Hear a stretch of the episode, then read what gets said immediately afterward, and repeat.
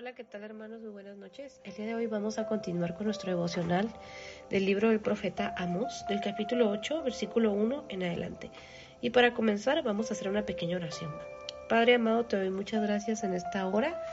Gracias por este maravilloso tiempo que nos permites tener comunión contigo a través de tu hermosa palabra. En esta noche, Señor, yo te pido perdón por mis pecados y por mis faltas y te ruego, Señor Jesucristo, tu respaldo. Te pido perdón por mis malos pensamientos, por mis malas actitudes. Te pido perdón, Señor, por mis emociones, Señor, por todo aquello, Señor, que no te agrada. Perdóname. Yo te pongo en tus manos mi vida, yo te entrego mi vida, te entrego mis emociones, te entrego mis sentimientos, te entrego, Señor, mis pensamientos, te entrego todo mi ser. No permitas que quede nada, Señor. No permitas que queden reservas. Yo te quiero entregar todo a ti. Echa sobre ti toda ansiedad. Echa sobre ti todo aquello, Señor, que no te agrada y te pido perdón. Señor Jesucristo, que tu sangre preciosa me limpia de todo pecado. Y este día yo te quiero dar gracias por, por permitirnos vivir un día más de vida y, y porque nos, Señor, nos has dado la salvación, Señor Jesucristo, por, por tu sangre preciosa que fue derramada en la cruz para perdón de pecados. Hoy me acerco a ti, Señor, con un corazón sincero, con un corazón dispuesto, pidiéndote perdón, clamando tu misericordia. Y en esta noche, Señor, yo te pido tu respaldo y te pido que tu Espíritu Santo, Señor, me guíe, me enseñe y nos enseñe a cada uno de tus hijos, que tomes el control, que establezcas tu reino, que tu reino se establezca, que tu gloria se manifieste.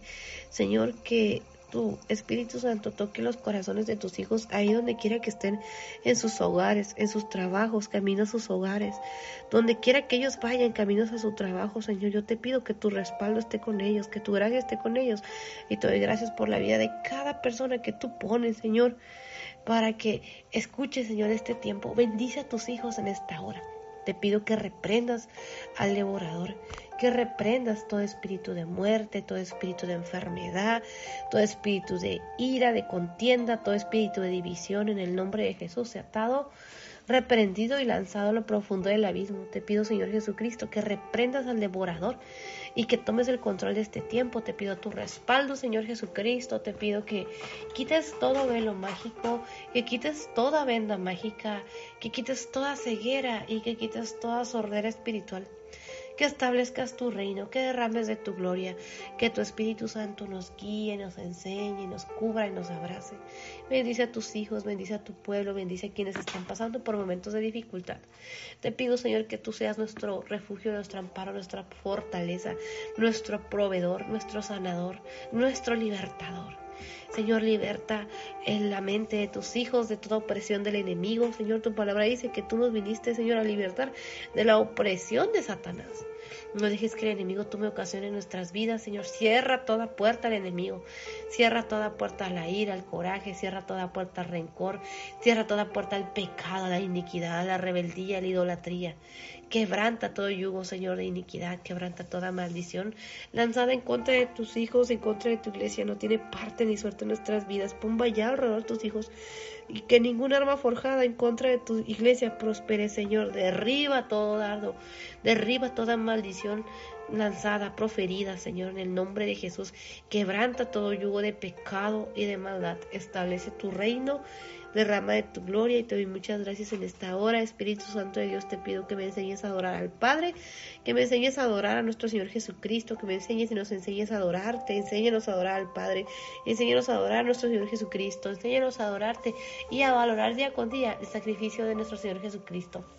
Espíritu Santo de Dios. Gracias por tu presencia. Gracias por tus bendiciones. Gracias por abrazarnos, por cubrirnos, por llenarnos de tu presencia. Gracias porque cada día tú nos hablas. Tú nos hablas, Padre amado. Tú nos hablas, Señor Jesucristo. Tú nos hablas, Espíritu Santo de Dios. Gracias por hablar al corazón de tus hijos, por hablar al corazón de tu iglesia. Gracias por estar con cada uno de nosotros en esta hora. Te ruego tu respaldo, tu gracia y tu misericordia, y que tu Espíritu Santo nos cubra, nos abrace y nos llene de tu presencia. Te pido que todo pensamiento contrario sea llevado cautivo a la obediencia a Cristo, y también te ruego en esta hora que pongas palabra en mi boca para que todo lo que digas, Señor, sea conforme a tu voluntad y no permitas, Padre, que diga nada que no sea conforme a tu voluntad. Pon palabra en mi boca, pon ese denuedo, esa libertad para hablar de tu palabra. Y en esta hora te adoramos, Padre. Te adoramos, Señor Jesucristo. Te adoramos, Espíritu Santo de Dios. Padre, recibe la gloria, recibe la honra. Señor Jesucristo, recibe la gloria, recibe la honra. Espíritu Santo de Dios, recibe la gloria, recibe la honra. También te pido, Espíritu Santo de Dios, que me enseñes y nos enseñes a valorar día con día el sacrificio de nuestro Señor Jesucristo, que quites el corazón mal agradecido, el corazón que no sabe apreciar. Pon un corazón agradecido, pon un corazón que sepa cada día valorar, apreciar el sacrificio de nuestro Señor Jesucristo. Gracias, Señor Jesucristo, por tu sangre preciosa que nos limpia de todo pecado, por tu sangre preciosa que nos lava de toda maldad que nos sana. Gracias Señor Jesucristo porque moriste en la cruz por nuestros pecados y porque resucitaste el tercer día. En esta hora te damos gloria y honra y te pido por, te pido por salvación de cada uno de tus hijos, de aquel que no te conoce y te declaramos que eres nuestro Señor, nuestro único y nuestro suficiente Salvador. Creemos que moriste en la cruz por nuestros pecados y creemos que resucitaste el tercer día. Padre, te adoramos. Espíritu Santo de Dios, te adoramos. Señor Jesucristo, te adoramos. Padre, recibe la gloria, recibe la honra. Espíritu Santo de Dios, recibe la gloria, recibe la honra. Señor Jesucristo, recibe la gloria, recibe la honra. En el nombre precioso de Cristo Jesús, Señor. Amén. Gloria a Dios por su palabra, hermanos. El día de hoy vamos a continuar con nuestro devocional del libro del profeta Amós y hoy vamos a comenzar el capítulo 8 que tiene como título El canastillo de fruta de verano la palabra del Señor se lee en el nombre del Padre, del Hijo y del Espíritu Santo. Y Amós capítulo 8, versículo 1, en la versión Reina Valera 1960, dice lo siguiente. El versículo 1 del capítulo 8 de Amós tiene como título El castillo de fruta de verano. Y el versículo 1 de Amós capítulo 8, en la versión Reina Valera 1960, dice lo siguiente. Así me ha mostrado Jehová el Señor. He aquí, un canastillo de fruta de verano Gloria a Dios por su palabra, hermanos. El día de hoy vamos a comenzar el capítulo 8 del libro de Profeta Mos, que tiene precisamente como título El canastillo de fruta de verano. Y podemos ver cómo el Espíritu Santo de Dios nos enseña eh, acerca de lo que el profeta Amós estaba viendo. Dice el versículo 1 de Amós capítulo 8. Así me ha mostrado Jehová el Señor. He aquí un canastillo de fruta de verano. El Señor le había mostrado esto al profeta Amós. Un canastillo de fruta de verano, lo menciona aquí. Y la última parte del versículo 1 eh, tiene como referencia el término hebreo kayix y Kayix dice que esta palabra hebrea, uno de sus significados, dice que es o que significa verano. La pronunciación en hebreo de esta palabra Kayix es, es un poco compleja. Para, en, este, en mi caso, como yo no sé hebreo, pues no, no quiero, eh, lo estoy pronunciando literalmente como lo estoy leyendo. Eh, y podemos ver que menciona eh, como referencia precisamente el versículo 1, el Espíritu Santo de Dios nos enseña que esta palabra Kayik significa verano. Algo que podemos ver que también el Espíritu Santo de Dios nos enseña es que Jehová nuestro Dios le mostró al profeta Mos este canastillo, dice, de fruta de verano. La palabra hebrea de verano que significa Kayix. Entonces, aquí podemos ver lo que Jehová nuestro Dios le estaba mostrando al profeta Mos. Y el versículo 2 de Amos capítulo 8 dice lo siguiente. Y dijo, ¿qué besamos? Y respondí, un canastillo de fruta de verano. Y me dijo Jehová, ha venido el fin. Sobre mi pueblo Israel no lo toleraré más. Y en la última parte del versículo 2 también tiene como referencia una palabra que está en hebreo que eh, se lee como hackets. Y esta palabra hackets, que la estoy pronunciando literalmente como lo estoy leyendo porque yo no sé hebreo, entonces no, no sabría pronunciarla de la manera correcta, solamente lo estoy pronunciando a conforme lo estoy leyendo.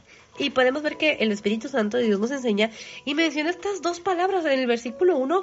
El término verano en hebreo lo podemos ver que lo ponen como referencia con esta palabra que se lee como kajix y esta palabra fin que en el versículo 2 eh, también nos dan como referencia y se lee como jaquets. Así lo estamos pronunciando conforme lo estamos leyendo. La Biblia tiene estas dos referencias, en este caso, de estas dos palabras en hebreo, podrían ustedes eh, escribirlas y e investigar cómo se pronuncian. O si alguien sabe hebreo, pues podría en este caso tener la pronunciación correcta. Y aquí en el versículo 2 podemos ver algo muy importante que el Espíritu Santo de Dios nos enseña, y es que el Señor le pregunta al profeta Amos qué es lo que él ve.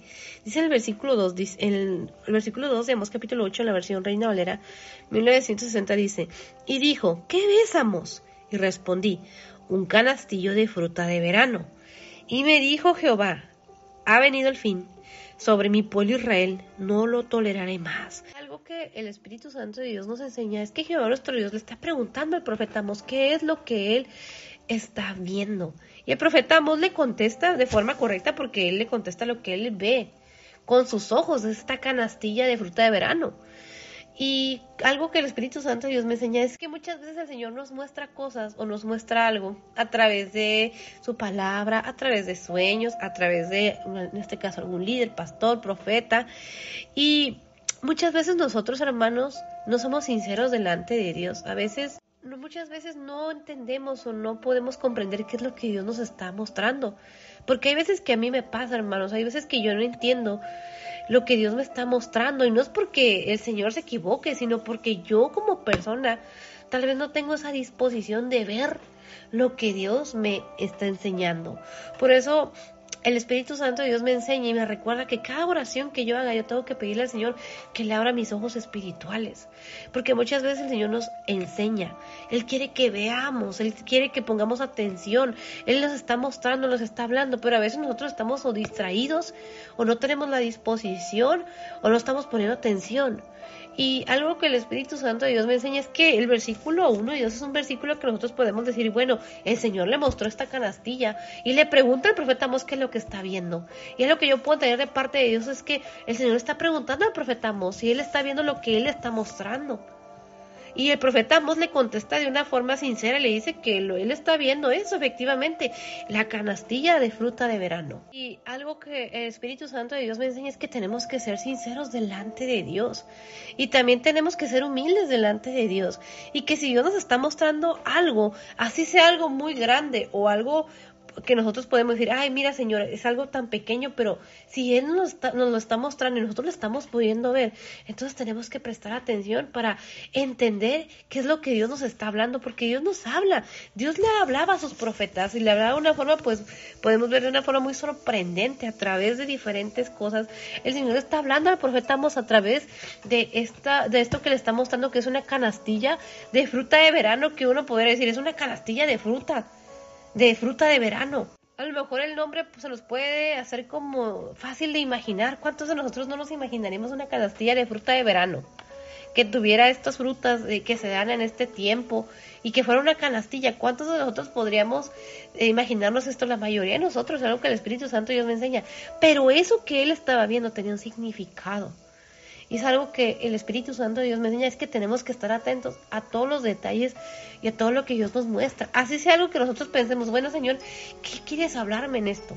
Hay veces que el Señor nos habla de una forma pues de una forma que a veces nos puede llegar a costar trabajo entender o se nos puede hacer un poco complejo, pero hay, cosas que pueden llegar a, decir nosotros, ay mira, esto es muy sencillo, o podemos llegar a pensar es muy simple, o, o esto es, es muy pequeño, pero algo que el Espíritu Santo de Dios me enseña es que aún en esas cosas, pequeñas, en esos detalles que a veces nosotros pasamos o damos por sentado, no ponemos atención porque pensamos, ay, es muy chico, o, qué pueda significar esto, ¿Qué, qué significado puede tener una canastilla de fruta de verano, pero aquí podemos ver que tiene un significado muy importante y que Dios nos habla, hermanos, el Señor nos habla a través de lo que Él quiere y tenemos que poner atención a los detalles donde Dios nos enseña. Y es algo que el Espíritu Santo de Dios me enseña a no menospreciar las cosas de Dios, sino a poner atención a lo que Dios nos está mostrando. Algo que el Espíritu Santo de Dios me enseña es que hay veces en las que el Señor nos habla de diferentes formas. Hay veces que puede ser un poco complicado entenderlo. Imaginémonos, hermanos, el libro Apocalipsis es un libro que tiene, es un libro muy complejo, que para algunos puede llegar a ser muy complejo, pero para otras personas puede llegar a ser pues algo muy, pues muy sencillo, puede llegar a entenderlo fácilmente. A mí muchas veces y todavía me sigue costando entender ciertas cosas. Todavía hay cosas que tengo que regresarme a volver a averiguar, a volver a tratar de entender y sobre todo a pedirle al Espíritu Santo que me guíe, que me enseñe. ¿Por qué? Porque el Señor nos habla y tenemos que poner atención en cada detalle. Y aquí podemos ver que en el versículo 2 dice, en Amos capítulo 8, en la versión Reina Valera 1960, dice, y dijo, ¿qué besamos? Y respondí, un canastillo de fruta de verano. Y me dijo Jehová, ha venido el fin sobre mi pueblo Israel, no lo toleraré más. Y aquí como referencia en la palabra fin, pues leíamos que tiene como referencia eh, esta palabra que se lee como hakex en hebreo, y el Señor estaba diciendo que había venido el fin sobre su pueblo Israel y que no lo iba a tolerar más. ¡Wow! ¡Qué fuerte! Porque es palabra profética que Jehová nuestro Dios le estaba mostrando al profeta Amos de lo que iba a acontecer, que iba, en este caso, había venido el fin sobre su pueblo y que no lo iba a tolerar más. ¡Wow, hermanos! ¡Qué fuerte! Imaginemos nosotros poder ver esto y que imaginémonos que el Señor lo que le estaba diciendo, que había venido el fin sobre su pueblo y que no lo iba a tolerar más. Wow, hermanos, el Señor tiene misericordia, el Señor nos ama. Ahora el Señor dice que su misericordia es nueva cada mañana. Nosotros vivimos por la gracia de Dios porque Él entregó a su Hijo unigénito para que todo aquel que en Él cree no se pierda, más tenga vida eterna. Pero también tenemos que entender que hay cosas que el Señor no tolerará más. Wow, hermanos, que el Señor a quien ama corrige, y es fuerte lo que estamos leyendo aquí en el versículo 2. Y bueno, vamos a continuar con el versículo 3 de capítulo 8 en la versión Reina Valera 1960 que dice lo siguiente. Y los cantores del templo gemirán en aquel día, dice Jehová el Señor. Muchos serán los cuerpos muertos. En todo lugar los echarán fuera en silencio. Es palabra profética, hermanos, que Jehová nuestro Dios le estaba, en este caso, hablando al profeta Mos de lo que iba a acontecer con su pueblo. Y aquí dice el versículo 3, y los cantores del templo gemirán en aquel día. Los cantores del templo, hermanos. Ni siquiera ellos que cantaban en el templo, ni siquiera ellos se iban a salvar. Dice que ellos iban a gemir. Y dice que el término o la palabra gemir eh, dice que eh, se realiza en este caso emitir gemidos, dice por dolor o pena. Wow, hermanos, es dolor. Ellos iban a gemir, iban a emitir, a emitir estos gemidos. Los cantores del templo, hermanos. Entonces aquí podemos ver, hermanos, que iba a ser muy fuerte lo que iba a pasar hasta los cantores. Entonces ellos iban a gemir de dolor en aquel día. A veces nosotros, hermanos, pensamos que si una persona sirve al Señor o que si esa persona eh, alaba al Señor o canta al Señor, a veces como que idealizamos a las personas, pero nosotros no sabemos lo que hay detrás de esa persona. Y a veces nos sorprendemos, hermanos, porque hay procesos, hermanos, que nosotros tenemos que pasar porque es necesario pasarlo, pero también hay muchos procesos que tenemos que pasar, que son consecuencias de nuestras acciones. Y yo realmente es algo que para vergüenza lo digo, el Señor me ha hecho pasar por procesos en los cuales son consecuencia de mis malas decisiones. Tal vez muchas personas en aquel tiempo podrían decir, pero ¿cómo es que esa persona que canta, cómo es esa persona que alaba, cómo es que esa persona que, que, le canta al Señor puede estar viviendo de esa manera o puede estar pasando por este proceso? Hay procesos, hermanos, que tenemos que pasar, porque he pasado también procesos en los cuales el Señor me ha permitido pasar porque son necesarios, pero también me ha permitido pasar procesos que son consecuencia de mis malas decisiones, que son consecuencia de mi pecado, porque solamente así he entendido, he aprendido que no tengo que hacerlo, que no tengo que volver a cometer el mismo error. Y aún muchas veces, hermanos, vuelvo a cometer los mismos errores. ¿Por qué? Por mi naturaleza pecaminosa. Yo le doy gracias al Señor porque si yo el día de hoy puedo estar viva, puedo tener una familia, puedo tener tantas cosas no es porque yo lo merezca, no es porque yo sea buena persona, no es porque yo sea la persona más limpia, más pura, no, hermanos, no, porque soy una persona que ha cometido muchos errores. He cometido una cantidad de errores que si las personas realmente conocieran las cosas que yo llegué a cometer o los errores que yo puedo llegar a cometer, si las personas llegaran a conocer las intenciones de mi corazón, cuando me enojo, cuando tengo envidia, cuando critico, cuando murmuro, cuando hago cosas que a Dios no le agradan, hermanos. Son cosas que a mí me, me avergonzarían demasiado, porque muchas veces las personas podemos idealizar y decir, ay, es que el hermano, el pastor, cometió el pecado, o la hermana que cantaba cometió un pecado, pero hermanos, nosotros no sabemos lo que hay detrás de una persona, no podemos idealizar y esperar que la persona sea una persona que nunca cometa un error. Ahora, es nuestro deber como hijos de Dios vivir de la manera recta. No tenemos justificación. El único que nos justifica es nuestro Señor Jesucristo. No porque digamos, ay, es que yo soy humano, peco, y ya por eso voy a hacer lo que yo quiera. No, hermanos, en nosotros también tiene que haber un punto donde tiene que haber una convicción de pecado. Una convicción de que lo que realmente estamos haciendo está mal. Y es el Espíritu Santo de Dios que nos redarguye, porque muchas veces nos conformamos a seguir viviendo de la misma manera. Y es algo que el Espíritu Santo de Dios me, me redarguye y, y el Espíritu Santo de Dios me habla, me hablaba en estos días que hay cosas en mi corazón que todavía están ahí y que no están siendo rectas delante de Dios. Que a lo mejor yo creo que estoy bien delante de Dios porque le sirvo, creo que estoy bien delante de Dios porque tal vez no, no tengo algún vicio, porque no tomo, porque no me drogo, porque eh, no, no vivo en fornicación, porque no vivo de cierta manera o porque no cometo cierto tipo de pecados. Pero cuando veo mi corazón, mis pensamientos, las ideas, las emociones que yo puedo llegar a sentir, es porque el Espíritu Santo de Dios me recuerda que hay algo en mi corazón. Que todo lo que proviene, hermanos, muchas veces yo pensaba y yo creía que era de afuera, que todo era externo, que el enemigo era quien me estaba poniendo esos pensamientos, esas ideas. Pero algo que el Espíritu Santo de Dios me enseñaba a través de su palabra es que es del corazón. Del corazón nacen los pensamientos, los malos pensamientos, nacen las guerras, las codicias, la envidia, la fornicación. Wow, hermanos, del corazón.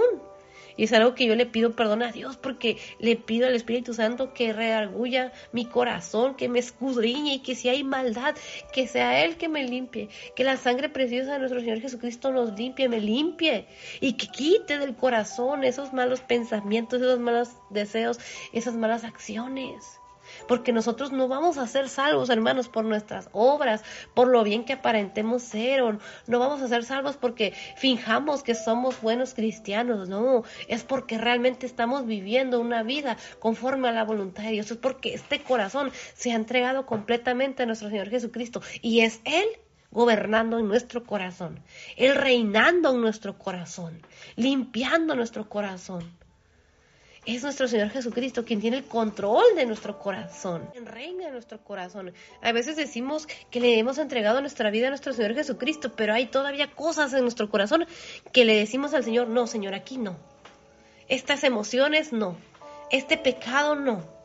Todavía tenemos reservas y es algo que tenemos que entender, hermanos, que el Señor quiere todo de nosotros, todo nuestro corazón, no nada más una parte, no nada más la mitad todo, Él demanda todo. Esa es una vida entregada al Señor Jesucristo, una vida que le ha entregado su corazón, su ser, tu alma, todo. A veces le entregamos al Señor partes. Y es algo que el Espíritu Santo Dios me reargulle en este tiempo, porque a veces yo pienso que estoy bien delante de Dios, pero solamente le estoy entregando una parte de mi vida. Todavía tengo reservas. ¿Reservas para qué? Para pecar, reservas para pensar mal, reservas para hacer lo malo. Y hay veces que no dejo que el Señor gobierne mi vida. ¿Por qué? Porque todavía el pecado lo quiero seguir apapachando. Wow, es fuerte, pero el Espíritu Santo Dios me redarguye y me ha redarguido estos días.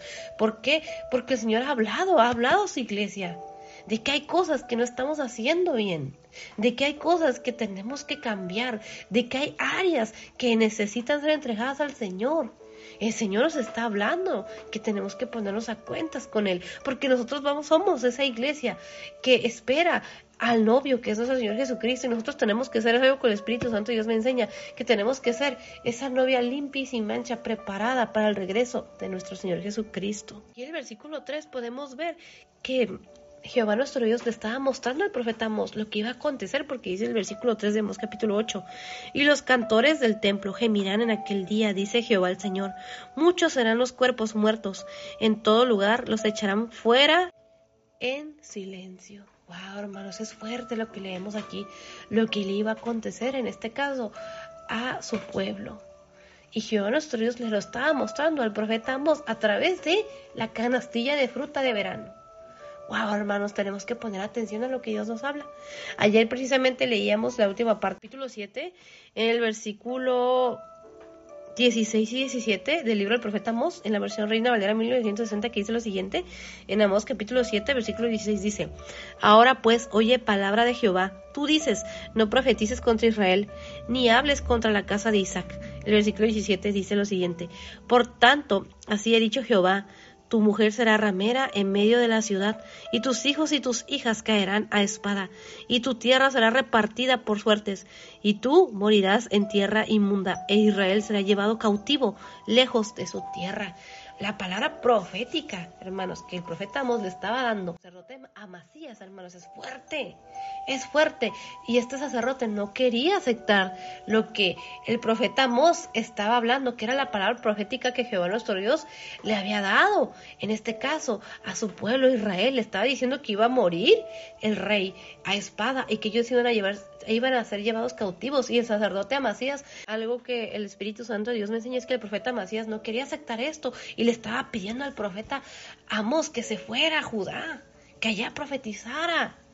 Pero aquí vemos cómo el profeta Amos se levanta, toma el lugar que Jehová nuestro Dios le había dado y profetiza, es palabra profética, es palabra profética que Jehová nuestro Dios le dio al profeta Amos para que se la dijera al sacerdote Amasías. Lo importante es que no importa el lugar donde Dios nos haya tomado, así como leíamos ayer la historia del profeta Amos, donde dice en el versículo 15 del capítulo 7 del profeta Amos, que Jehová nuestro Dios lo, tomó, dice, versículo 15, dice, en Amos capítulo 7 dice, y Jehová me tomó de detrás del ganado y me dijo, ve y profetiza a mi pueblo Israel.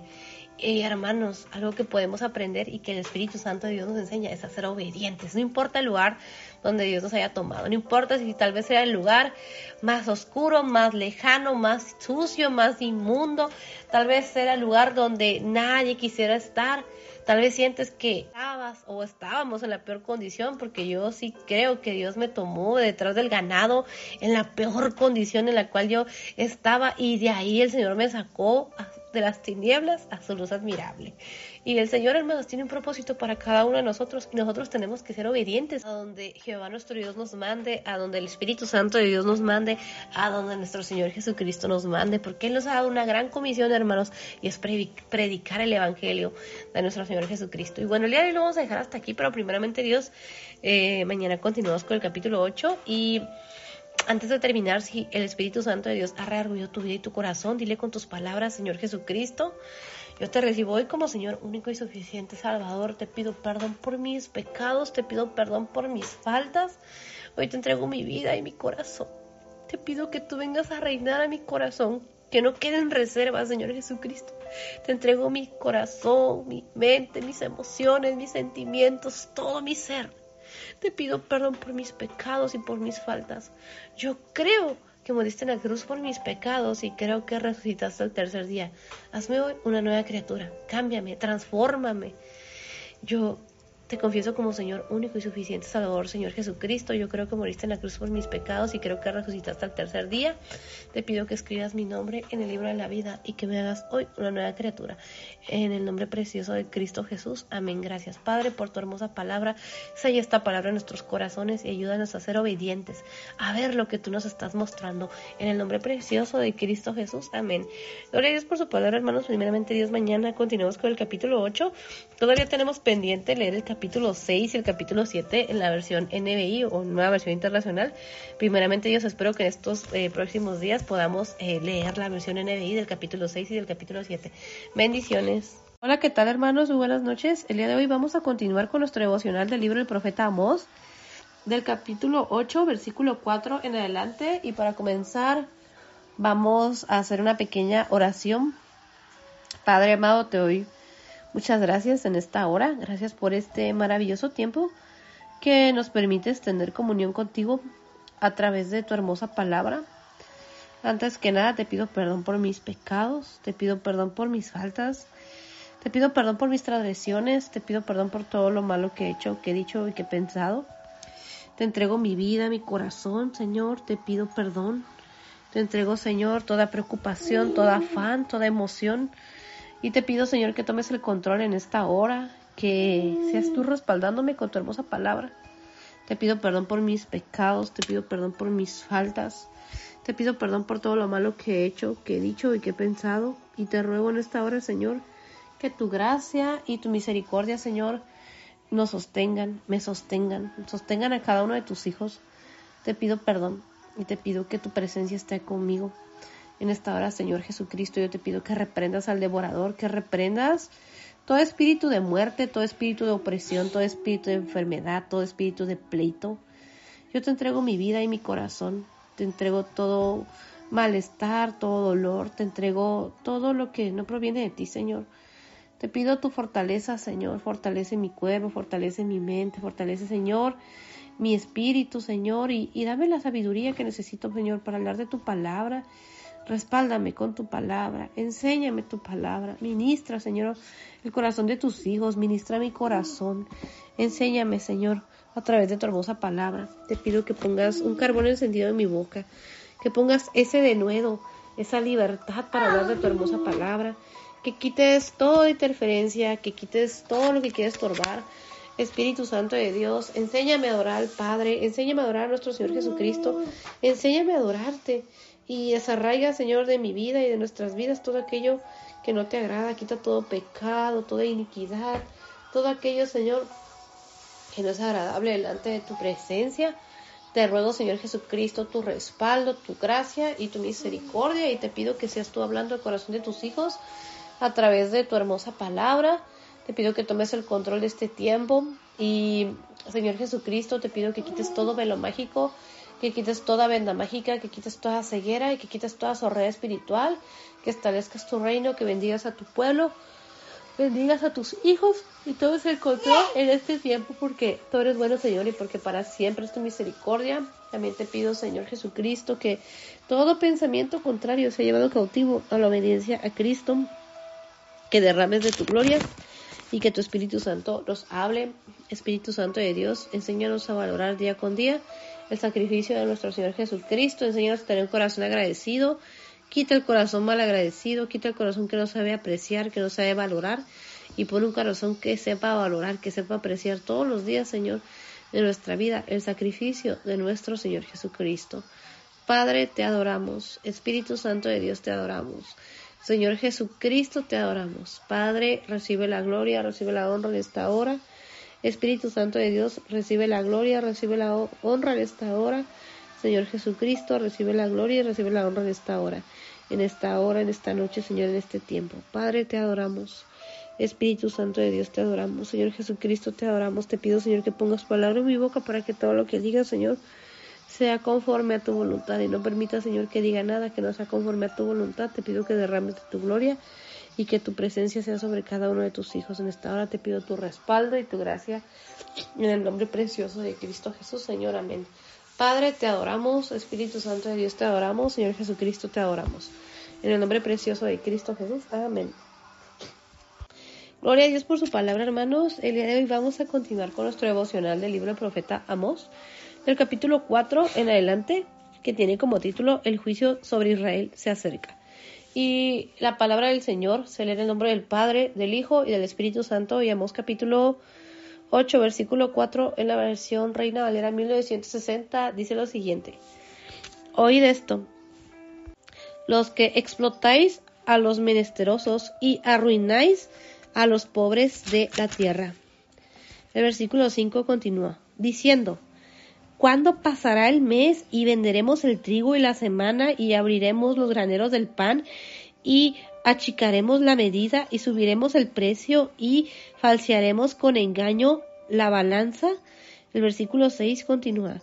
Para comprar los pobres por dinero y los necesitados por un par de zapatos y venderemos los desechos del trigo.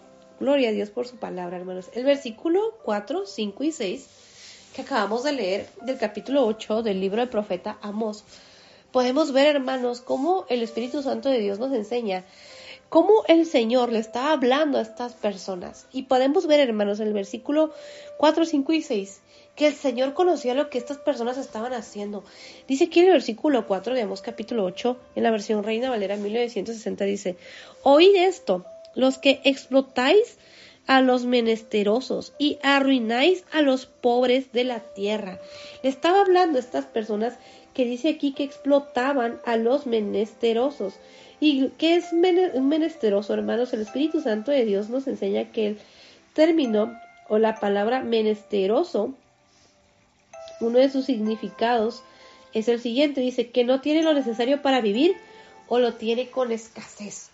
Entonces, había en este tiempo personas que explotaban al menesteroso, aquella persona que vivía con escasez, aquella persona que dice aquí que no tenía lo necesario. Yo puedo entender que el Espíritu Santo de Dios me enseña y nos enseña en esta hora es que muchos de nosotros tenemos que ser agradecidos con Dios, hermanos, porque muchos de nosotros hemos pasado por momentos de necesidad donde eh, pues tal vez no podemos comprarnos cierto tipo de cosas o hemos batallado para pagar la renta, tal vez no, no, no tenemos una casa y estamos en un lugar donde es prestado o tal vez batallamos para pagar la renta, batallamos para inclusive para completar a, veces hasta el pasaje o el taxi. O, hemos pasado por situaciones en las que hemos batallado tal vez para, no sé, para, no sé, cuando, tal vez cuando éramos jóvenes nos tocó pasar tiempos donde nuestros padres batallaron para comprarnos eh, eh, el uniforme, los útiles escolares, la mochila, que tal vez podíamos ver nosotros a nuestros compañeritos que ellos estaban estrenando, que traían ropa de marca y pues nosotros con pues con pues con nuestra ropita, ¿no? Que tal vez nosotros queríamos vestirnos de cierta manera y pues no podíamos darnos esos lujos, ¿no? Sin embargo, hermanos, algo que el Espíritu Santo de Dios me enseña es que muchos de nosotros, a pesar de que batallamos y de que pasamos por pruebas, gracias a Dios, hermanos, pudimos salir adelante, gracias a Dios, pues teníamos que comer, teníamos un techo donde vivir, aunque sí batallábamos tal vez para pagar la renta o pagar, batallaban en este caso nuestros padres o nosotros ya de adultos batallábamos tal vez para ir a la escuela, para pagar la, universidad o para pagar, pagar la escuela o, o las cosas que se iban a presentar.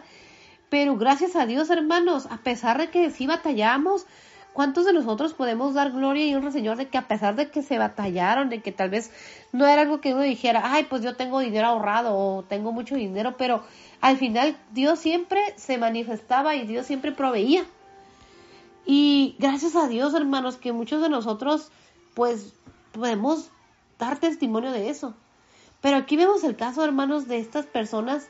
Algo que el Espíritu Santo Dios me enseña es que aquí está hablando de estas personas que se aprovechaban del menesteroso que se aprovechaban del menesteroso y que arruinaban a los pobres.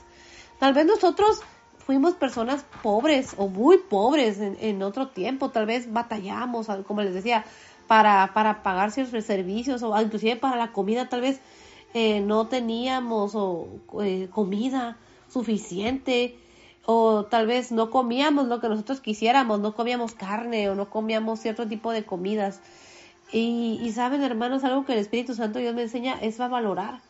Porque a pesar de que eh, cuando yo era joven, por ejemplo, el Espíritu Santo Dios me recuerda que mi mamá pues era madre soltera, tenía tres hijos y pues pagaba renta y a veces no tenía trabajo, pero, pero siempre había pan en la mesa, siempre había pues comida, siempre ella veía la forma, Dios siempre proveyó, le proveyó para mandarnos a la escuela, para darnos escuela a, los, a sus tres hijos y aunque tal vez nosotros no teníamos lujos o no teníamos como otras personas o como nuestros compañeritos, pero gracias a Dios el Señor siempre nos proveyó y ella pudo sacar adelante a sus hijos y, y gloria a Dios, hermanos. Porque aquí vemos, hermanos, el, el, significado de la palabra menesteroso. Y dice que es aquella persona que no tiene lo necesario para vivir. No estamos hablando de una persona que no se puede comprar un lujo, que no se puede comprar ropa de marca, que no se puede comprar más ropa o que no se puede comprar o, vivir en una mejor colonia o que no puede pagar cierto tipo de educación o que no puede eh, que no puede comprar cierto tipo de cosas es una persona que no tiene lo necesario. Muchos de nosotros, hermanos, a pesar de que tal vez económicamente en algún tiempo, pues batallamos económicamente, pues gracias a Dios teníamos lo necesario para vivir. Inclusive en este tiempo que tal vez a veces de repente pues sí se batallan para pagar algunas cosas, de repente se presentan situaciones, pero tenemos lo necesario, la mayoría de nosotros, la mayoría, porque hay quienes de verdad, hermanos, no tienen lo necesario ese es el menesteroso, aquel que no tiene lo necesario. Y es algo que el Espíritu Santo de Dios me recuerda y me enseña a valorar, hermanos, porque a veces yo me quejo. A veces yo me quejo de que no me puedo comprar tal cosa o de que, ay, tengo muchos gastos. Pero gracias a Dios, hermanos, el Señor es mi proveedor y, tenemos lo necesario en nuestra casita, tenemos la, comida, tenemos ropa, tenemos muchos de nosotros, tenemos ropa con qué vestirnos, hermanos que tal vez no usamos una ropa de marca o no tenemos la ropa de moda, pero tenemos con qué vestirnos, tenemos zapatos. Muchos de nosotros podemos decir, bueno, tenemos más de un, par de zapatos, hasta no sabemos ni dónde poner tanta cosa, aunque uno diga, bueno, es usado, es regalado, pero gracias a Dios, gloria a Dios, porque tenemos lo necesario y muchos de nosotros podemos dar testimonio y darle gracias a Dios que tenemos aún más, mucho más de lo que pensamos. Entonces, es algo que el Espíritu Santo Dios me, enseña que tenemos que valorar, porque había personas que no tenían lo necesario en aquel tiempo y que aún en este tiempo, hermanos, hay personas que no tienen lo necesario para vivir. Aún en este tiempo hay personas que no tienen lo necesario para vivir. Personas que viven al día, personas que no pueden darse el lujo de decidir qué comer, que no pueden darse el lujo de escoger qué zapatos ponerse, que no pueden darse el lujo de escoger qué ropa ponerse, no pueden darse el lujo de comer tres veces al día, de comerse un postre. Hay personas, hermanos, que realmente no tienen lo necesario. Cuando hablamos de lo necesario, estamos hablando de que no tienen ni para comer, ni lo mínimo. Estamos hablando de, de lo mínimo necesario que una persona necesita para vivir. Y había personas que se aprovechaban de esas personas de esas, esas personas que le llama aquí menesteroso, que, leemos el, que leíamos el versículo 4 de Amós, del libro del profeta Amós, capítulo 8, en la versión Reina Valera, lo acabamos de leer, lo leímos al principio y lo volvemos a leer.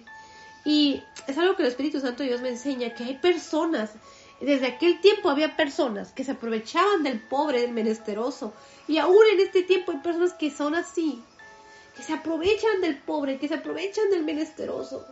Miren, vamos, leemos, leímos el versículo 5 y 6, hermanos, y es muy impactante ver cómo el Espíritu Santo de Dios nos enseña lo que estas personas pensaban, que se preguntaban esto. El Señor conocía sus pensamientos y el Señor conoce nuestros pensamientos. Porque dice el versículo 4 de Amós capítulo 8 en la versión Reina Valera 1960, dice, oíd esto, los que explotáis a los menesterosos y arruináis a los pobres de la tierra no solamente explotaban al menesteroso, sino que arruinaban a los pobres de la tierra, porque está el menesteroso, hermanos, y está el pobre. Nosotros no hemos pasado por la pobreza, por porque, hermanos, si nosotros medimos la pobreza, la pobreza se puede medir, porque está la pobreza y luego está la pobreza extrema. Entonces, ¿cuántos de nosotros hemos sido pobres o hemos pasado por, es cierto, por momentos de necesidad, pero a pesar de todo eso, a pesar de, que podemos considerarnos que hemos sido personas pobres o que éramos muy pobres o más pobres anteriormente, pero gracias a Dios teníamos lo necesario.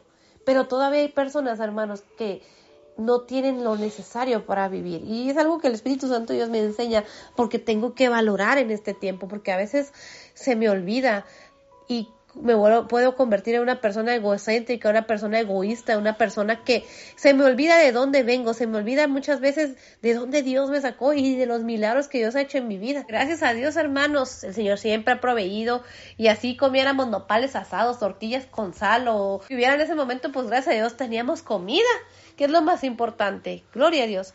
Y eh, la palabra eh, explotar Dice, en este caso, explotar a una persona, el Espíritu Santo de Dios nos enseña que significa abusar, sacar provecho de una persona vulnerable. Imaginémonos esto, hermanos.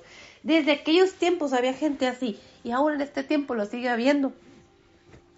Y dice el versículo eh, 4 de Amós capítulo 8 en la versión Reina Valera 1960 dice, Oíd esto, los que explotáis a los menesterosos y arruináis a los pobres de la tierra. El versículo 5 continúa, diciendo, ¿cuándo pasará el mes?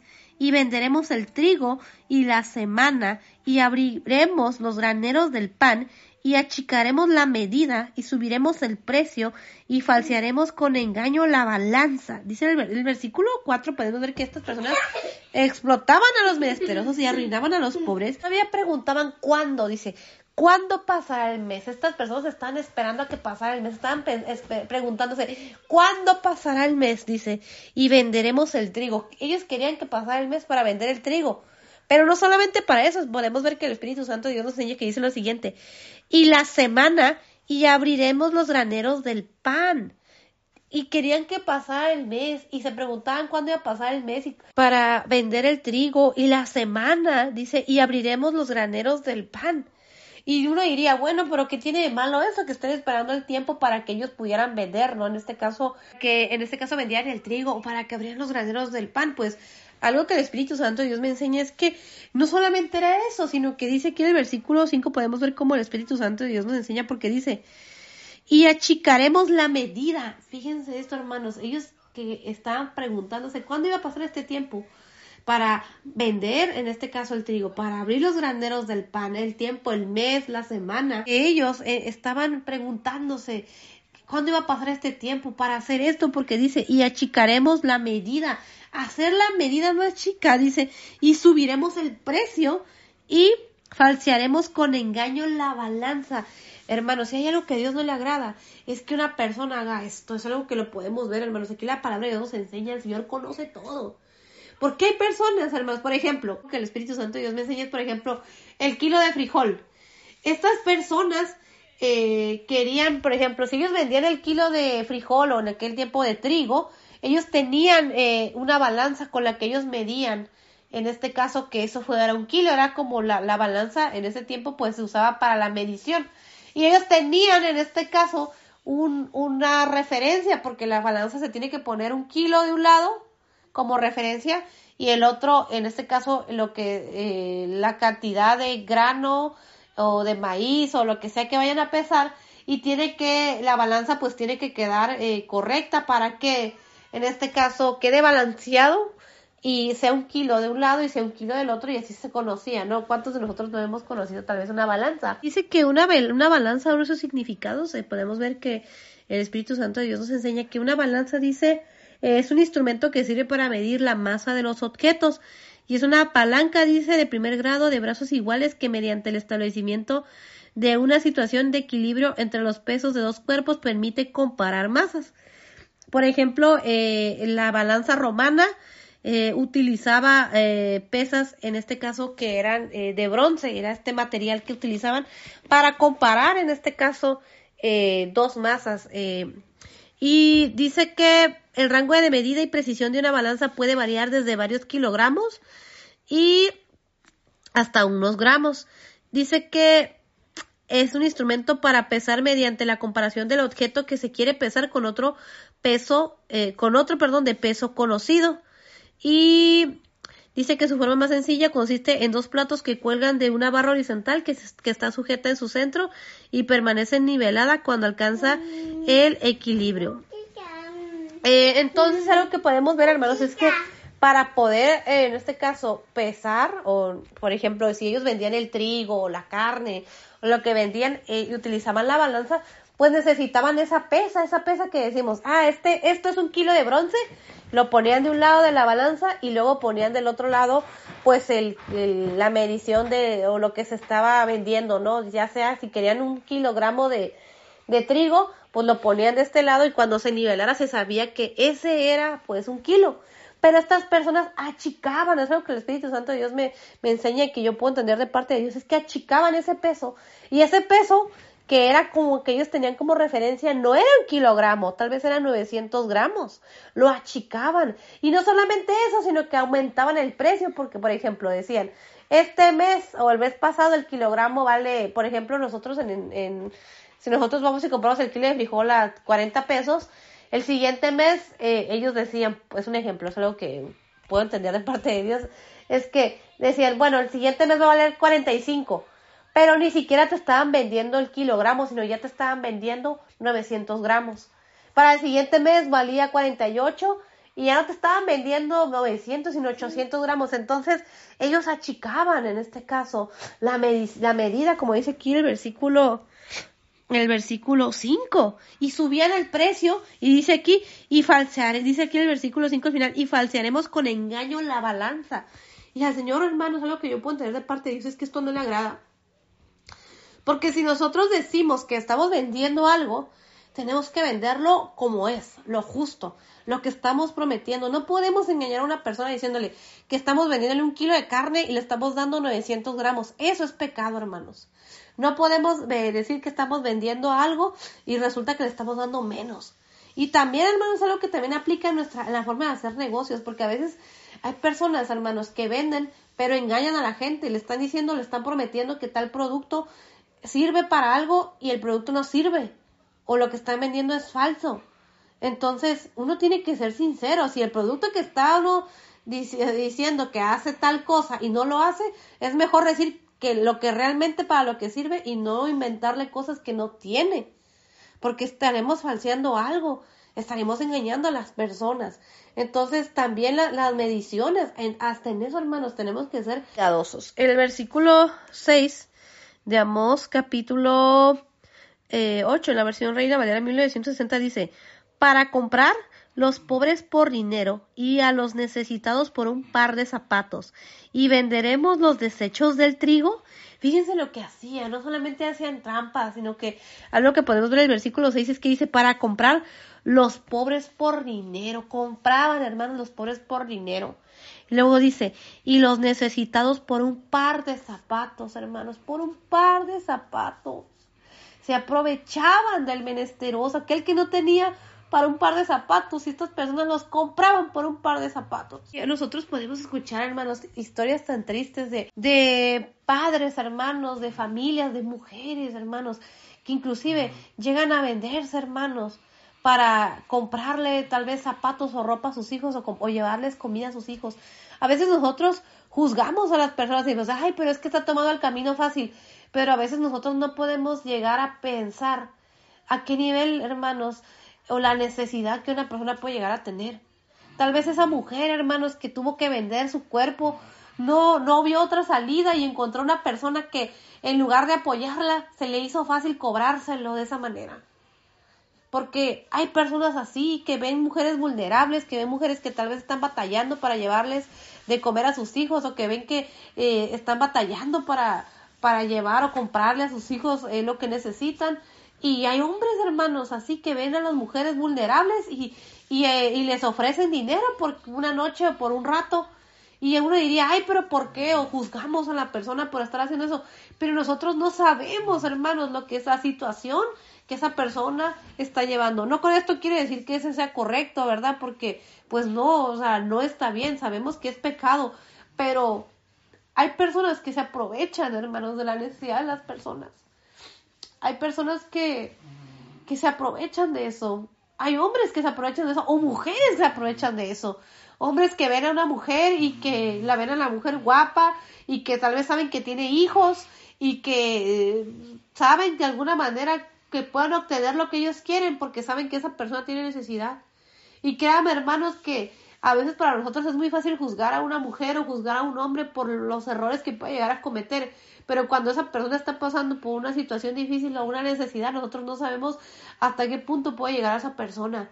Pero eso es algo que nos tiene que enseñar que si nosotros estamos viendo que hay una persona que está pasando por necesidad, apoyarla sin pedir nada a cambio y no aprovecharnos de esas personas, porque también hay gente que eh, tal vez sabe que el trabajador tiene familia, tiene hijos, tiene necesidades, tiene que pagar renta, tiene que pagar útiles y se aprovechan, los hacen trabajar extra, los hacen trabajar más. No digo que esté mal que las personas trabajen, pero también nosotros no debemos de ser aprovechados, no debemos de aprovecharnos del, del, de la persona que está necesitada.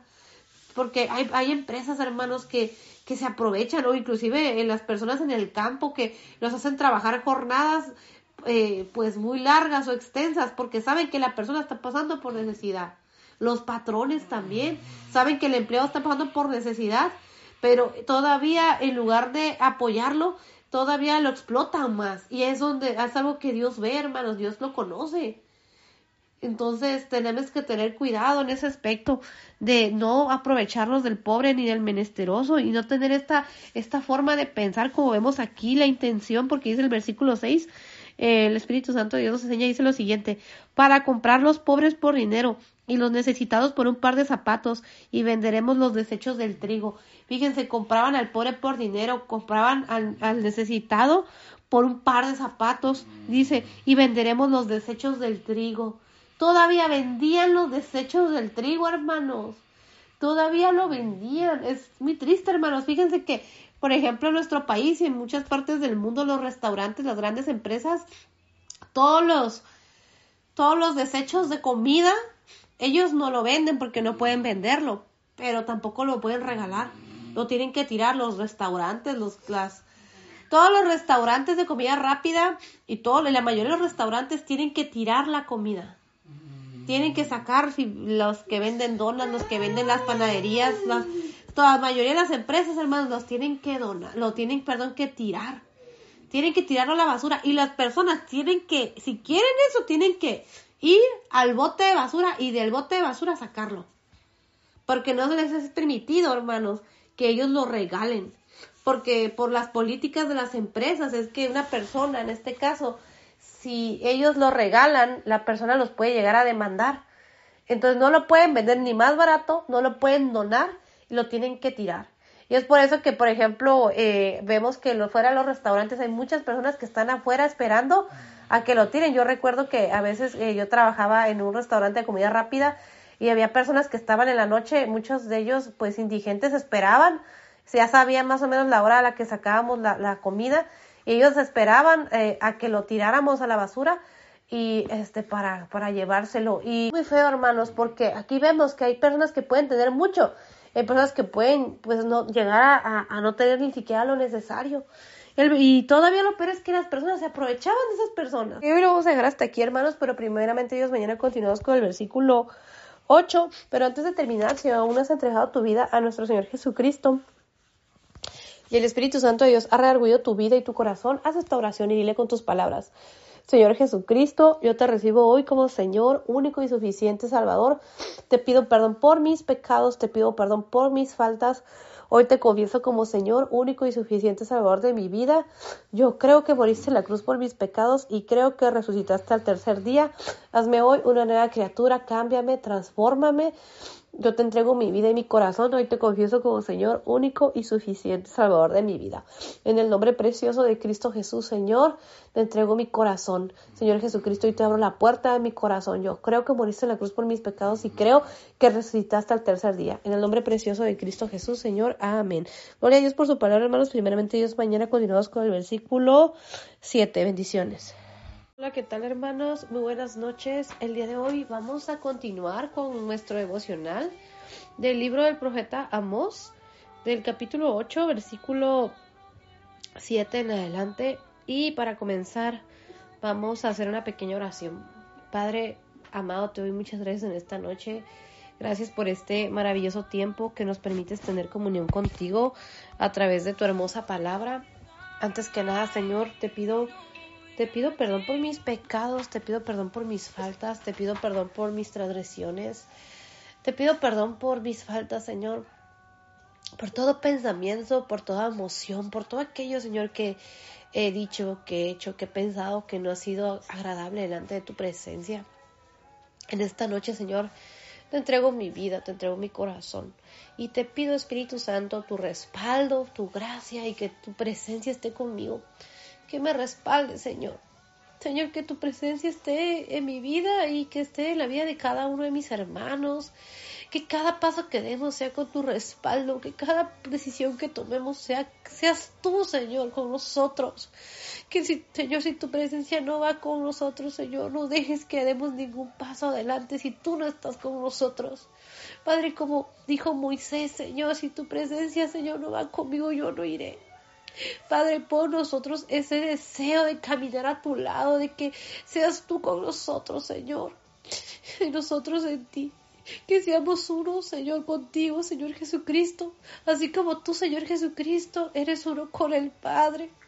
Perdónanos si nos hemos alejado de ti, de tu presencia. Perdónanos si nos hemos apartado de ti. Perdónanos por el pecado, por la iniquidad, por la rebeldía.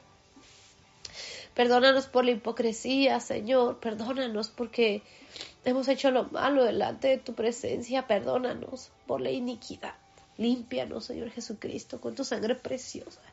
Que tu sangre preciosa, Señor, que cubre multitud de pecados, cubra, Señor, mi vida y cubra la vida de cada uno de tus hijos. Perdónanos en esta hora.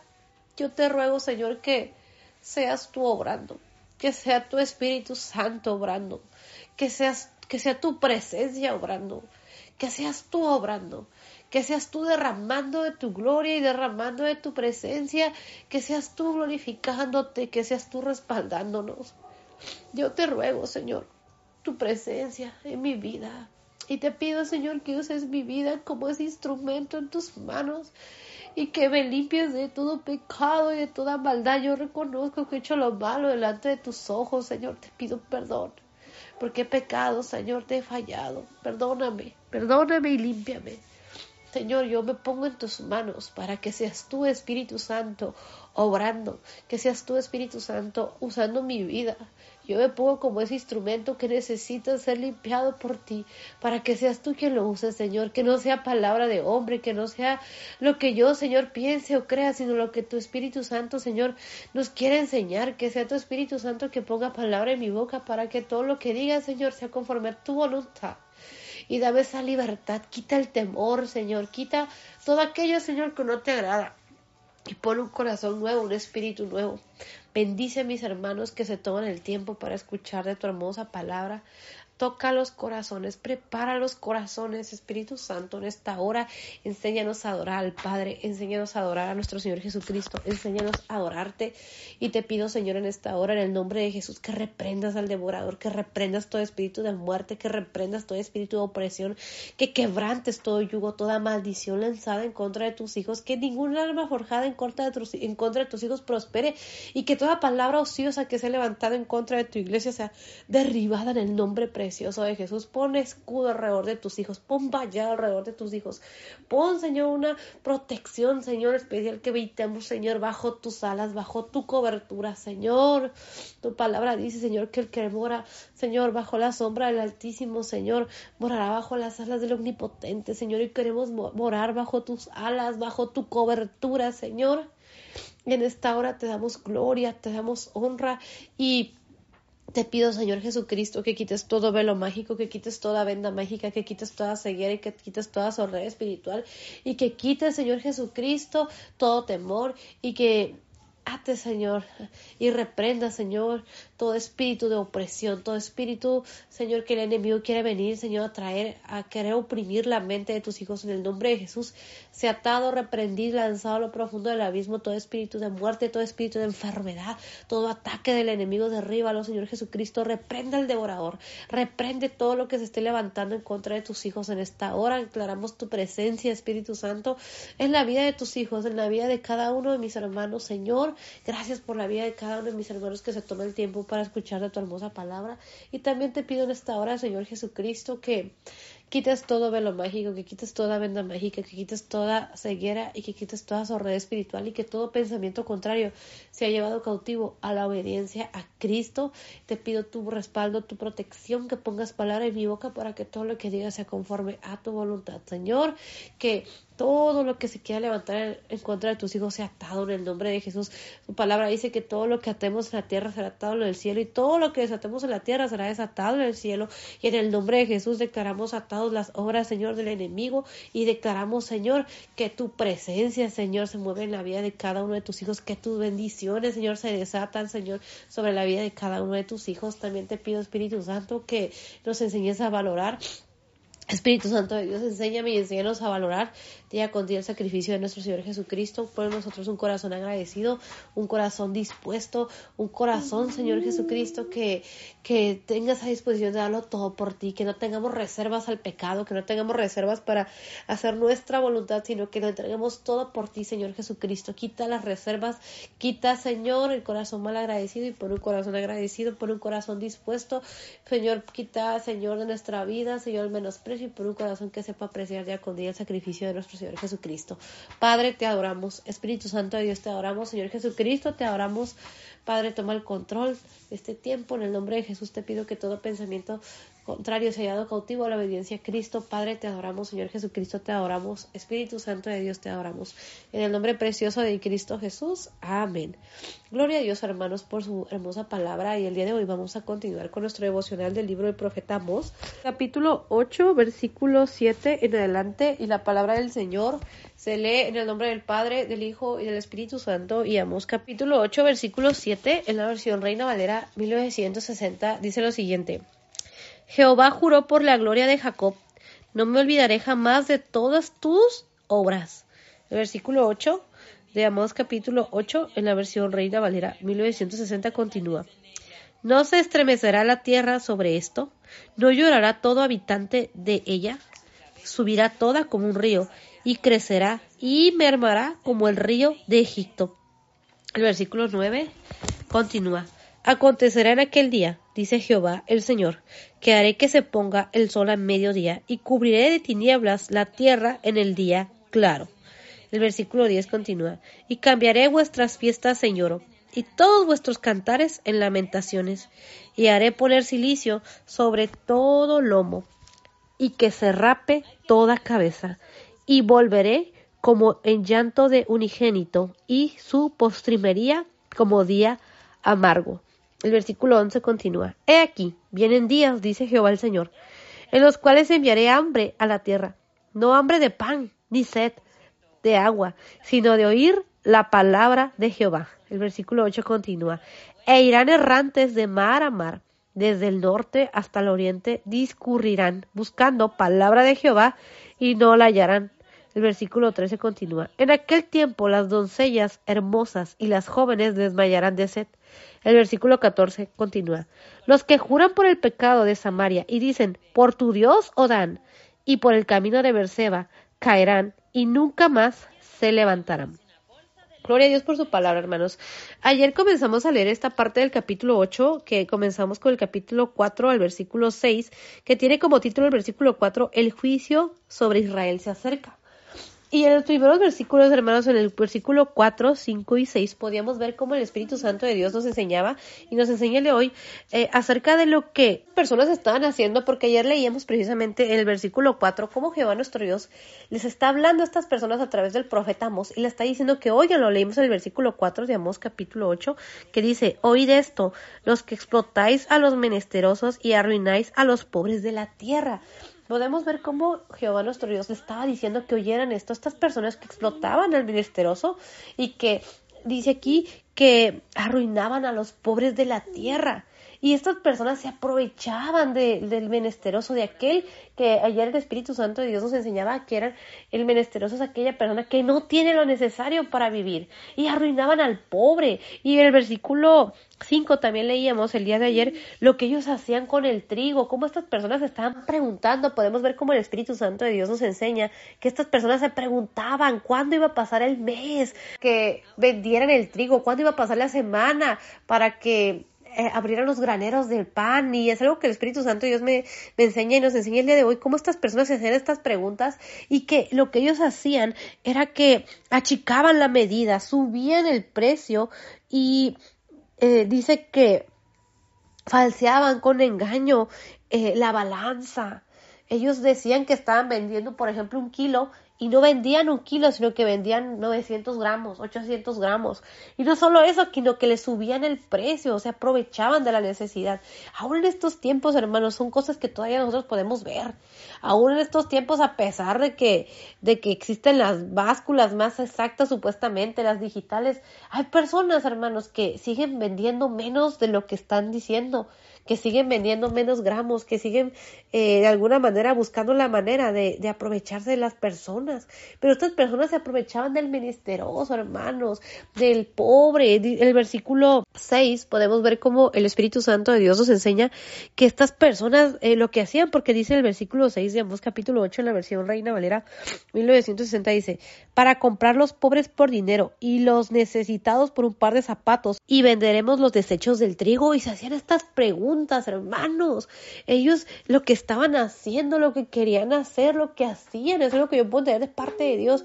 Compraban, dice aquí, los pobres por dinero y, los necesitados por un par de zapatos, hermanos. ¿Por qué? Porque eran personas que no tenían lo necesario para vivir y por un par de zapatos estas personas se aprovechaban de ellas. Por dinero, hermanos, compraban a los pobres. Eso, hermanos, sino que dice al final, dice, y venderemos los desechos del trigo. Se preguntaban esto, hermanos, la intención, el Señor conoce la intención, hermanos, y se hacían esta pregunta porque al final dicen, y venderemos los desechos del trigo. Y es lo que yo puedo entender de, parte de Dios es que cuando el Señor hace esta pregunta, es que la pregunta está la respuesta. Es porque estas personas realmente se estaban preguntando esto porque es lo que estaban haciendo. Es lo que, yo puedo entender de parte de Dios. Vendían, hermanos, los desechos del trigo. Wow, hermanos, aquí podemos ver cómo puede haber gente que la codicia, la ambición les puede cegar a tal punto de aprovecharse del menesteroso, del que no tiene lo necesario para vivir, del pobre. Porque en estos tiempos hay gente, hermanos, hay empresas que son multimillonarias y aún así pueden llegar a ser empresas que se siguen aprovechando del menesteroso y del pobre, que se aprovechan de los empleados, que se aprovechan de los consumidores también, hermanos, que se siguen aprovechando de las personas, que se siguen aprovechando de, aquí, la necesidad de las personas. En este tiempo, hermanos, todavía hay personas que siguen haciendo eso. Ayer el Espíritu Santo de Dios nos hablaba y nos hacía reflexionar en esto de cómo hay personas que por ejemplo, en un trabajo eh, hay hombres o, jefes o patrones que si viene una empleada, hermanos, que, que, tiene alguna necesidad o que tiene hijos, las pueden, se pueden llegar a aprovechar de ellas por un poco de dinero, por, en este caso, por comprarle algunas cosas, se aprovechan de la necesidad. Y muchas veces nosotros juzgamos a las personas y decimos, ay, mira esa mujer, ¿por qué anda con muchos hombres? O ¿por qué esa mujer se metió con el jefe? ¿Por qué esa mujer se metió con el, el supervisor o se metió con alguien del trabajo que no debía? Pero, ¿saben, hermanos? Nosotros no sabemos la necesidad y no sabemos lo que una persona puede llegar a hacer por necesidad. O tal vez lo que nosotros llegamos a hacer por necesidad. O lo que nuestros padres hicieron por necesidad.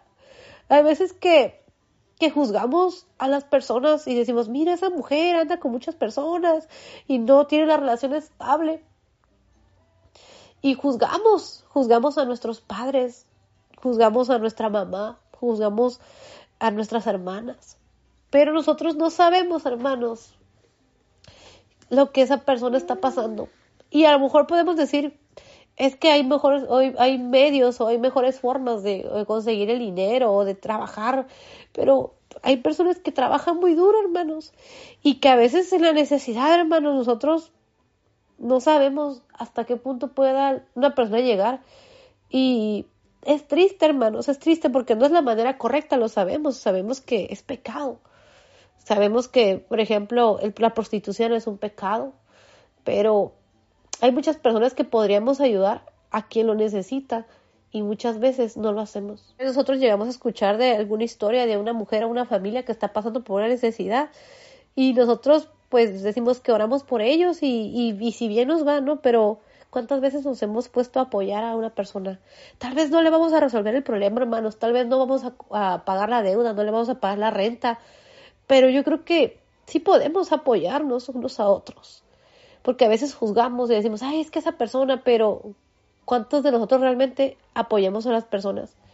Porque no se trata de la cantidad que demos, sino de ese deseo de si entre todos nos apoyáramos, que tal vez podemos decir, es que no tenemos la obligación, que para eso trabajan, pero hermanos, hay veces que hay necesidad y hay personas que trabajan muy duro y, y la verdad, hermanos, no las alcanza. O cuántos de nosotros nos tocó pasar temporadas donde trabajamos muy duro, ocho horas extras, pero pues a veces los gastos eran más que lo que, que los ingresos. Son muchas cosas, hermanos, pero algo que el Espíritu Santo Dios me redarguye es de que, que no seamos duros, que no endurezcamos el corazón cuando vemos una necesidad, porque, sabes, hermanos, algo que el Espíritu Santo Dios me decía es que si nosotros hiciéramos lo que Dios nos manda y nos manda y apoyáramos a quienes más lo necesita. Pues nosotros podríamos ser ese instrumento que Dios use para evitar que venga un lobo rapaz y se aproveche de una mujer o se aproveche de una familia. Porque hermanos, el enemigo anda como león rugiente buscando a quien devorar. Y si nosotros como hijos de Dios no estamos haciendo lo que Dios nos manda o somos duros de corazón, va a venir otro disfrazado de oveja queriendo ayudar a una familia, queriendo ayudar a una mujer y solamente se va a aprovechar de ella. ¿Y qué va a hacer? El pecado, hermanos, porque el pecado siempre se va a presentar como la mejor opción o como la opción más fácil. Las personas, hermanos, que se dedican a hacer lo ilícito, que se dedican a, la droga, que se dedican a, robar, hermanos, son personas que tal vez muchas de ellas estaban pasando por una necesidad y vino el enemigo y se puso como ese lobo, ese ángel, perdón, disfrazado de oveja y tal vez algún amigo le dijo, mira, si tú haces esto o robas esto o vendes esto vas a tener dinero. Y nosotros no sabemos, hermanos, cómo es que una persona puede llegar a involucrarse en ese tipo de, de situaciones porque la misma necesidad lo puede empujar o la ambición también puede ser, son muchas cosas, pero el enemigo anda como león rugiente buscando a quien devorar. Y cuando hay una necesidad o cuando alguien necesita, en este caso, dinero para llevar comida a sus hijos o para, eh, no sé, pagar algún, eh, el doctor o, alguna situación, llega a presentar y, nosotros no sabemos, hermanos, las decisiones que pues, se pueden llegar a tomar en una necesidad. ¿O cuántos de nosotros en un momento de difícil de necesidad tomamos decisiones que después nos arrepentimos porque sabíamos que no era la correcta, pero en ese momento en la desesperación, hermanos, una persona que está necesitada de, eh, de, juntar tal vez un dinero y que no ve la forma y llega alguien y le dice yo te presto pero me lo vas a pagar de cierta manera y se convierte en su esclavo prácticamente. Y muchas personas hermanos son obligadas a, a, a trabajar en cosas ilícitas. ¿por qué? porque vino alguien y se aprovechó de esa necesidad. Y no solamente las personas que se dedican al ilícito, sino personas aún, hermanos, que podríamos decir tienen las posibilidades y aún así se aprovechan de la persona que no tiene lo necesario para vivir, del pobre, o como dice aquí, por un par de zapatos. Wow, es fuerte, hermanos, pero nosotros no, a veces no, no entendemos cuánta necesidad hay y a veces no valoramos lo que tenemos, hermanos, porque muchos de nosotros el Señor nos bendice grandemente, de verdad. Eh, eso, en, estos días el Espíritu Santo Dios me reargulle de que tengo que valorar, porque me, recuerda cuando yo no tenía nada y me recuerda cuando yo soñaba con tener una casita, con tener una familia, con tener, eh, poder comprarme mis cositas y Ahora que el Señor me da el privilegio, hermanos, de tener todo eso y aún mucho más de lo que yo alguna vez soñé, me pongo a pensar y digo, ¿y por qué yo no valoro? ¿Por qué ahora soy tan descuidada? ¿Por qué doy todo por sentado? Cuando hay personas que están pasando por necesidad. Y bueno, y también me enseña el Espíritu Santo a que debo de, de, de, dar, que debo de compartir, que no debo de ser egoísta. Y bueno, hermanos, vamos a continuar el versículo 7 de Amós capítulo 8, que dice lo siguiente en la versión Reina Valera 1960, Amós capítulo 8, versículo 7 dice, Jehová juró por la gloria de Jacob, no me olvidaré jamás de todas sus obras. Fíjense el Señor, algo que el Espíritu Santo Dios me enseña es que el Señor está diciendo que no se va a olvidar. El Señor, hermanos, no se olvida de aquel que se aprovecha del pobre, de aquel que se aprovecha del menesteroso. A veces nosotros decimos, ¿cómo hay tanta injusticia en el mundo? ¿Cómo hay tanta maldad? Pero hermanos, todo eso el Señor, hermanos, no se va a olvidar de todo lo que las personas hacen, hermanos, de todo lo que las personas hacen con el pobre, con el menesteroso, con el necesitado. El Señor no se va a olvidar, el Señor es justo y Él va a hacer justicia por el oprimido, por el, en este caso el pobre, por el menesteroso. Es algo que el Espíritu Santo Dios me enseña. Y, aunque es palabra profética que Jehová nuestro Dios se lo estaba dando a su pueblo Israel, algo que el Espíritu Santo Dios me enseña es que aún en este tiempo, todos los hermanos, toda la maldad que y lo que las personas le hacen o se aprovechan de, en este caso, del pobre, del menesteroso, del necesitado, el Señor no se olvida, porque le está hablando a su pueblo. Imaginémonos a nosotros como gentiles. Si el Señor, hermanos, que el Espíritu Santo Dios me enseña, ha corregido a su pueblo y va a corregir a su pueblo porque su palabra dice que él a quien ama lo corrige y el Señor castigó a su pueblo y el Señor sigue tratando con su pueblo Israel. Ahora imaginémonos la humanidad, hermanos, porque nosotros cuando vamos al libro Apocalipsis y leemos todo lo que va a acontecer en la tribulación y la gran tribulación para aquellos que rechazan a nuestro Señor Jesucristo, hermanos, podemos ver que Jehová nuestro Dios es justo. Él es justo y Él castiga también, así como el Señor Grande es su misericordia, su misericordia es nueva cada mañana. Su gracia, hermanos, es lo que nos ha salvado, porque la palabra dice que de tal manera amó Dios al mundo que entregó a su Hijo unigénito para que todo aquel que en él cree no se pierda, mas tenga vida eterna. Entonces, hermanos, nuestro Padre Celestial, Jehová nuestro Dios, ha entregado a su Hijo unigénito a nuestro Señor Jesucristo, lo entregó todo por nosotros. Él ha tenido misericordia, Él, ha tenido gracia, nos ha dado de su gracia para ser salvos. Pero si uno rechaza a nuestro Señor Jesucristo, hermanos, entonces son las consecuencias. Y hermanos, recordemos que la paga del pecado es muerte, mas la dádiva de Dios es vida eterna en Cristo Jesús, Señor nuestro. Vamos a continuar con el versículo 8 de Amós, capítulo 8, en la versión Reina Valera 1960, que dice lo siguiente. ¿No se estremecerá la tierra sobre esto? ¿No llorará todo habitante de ella?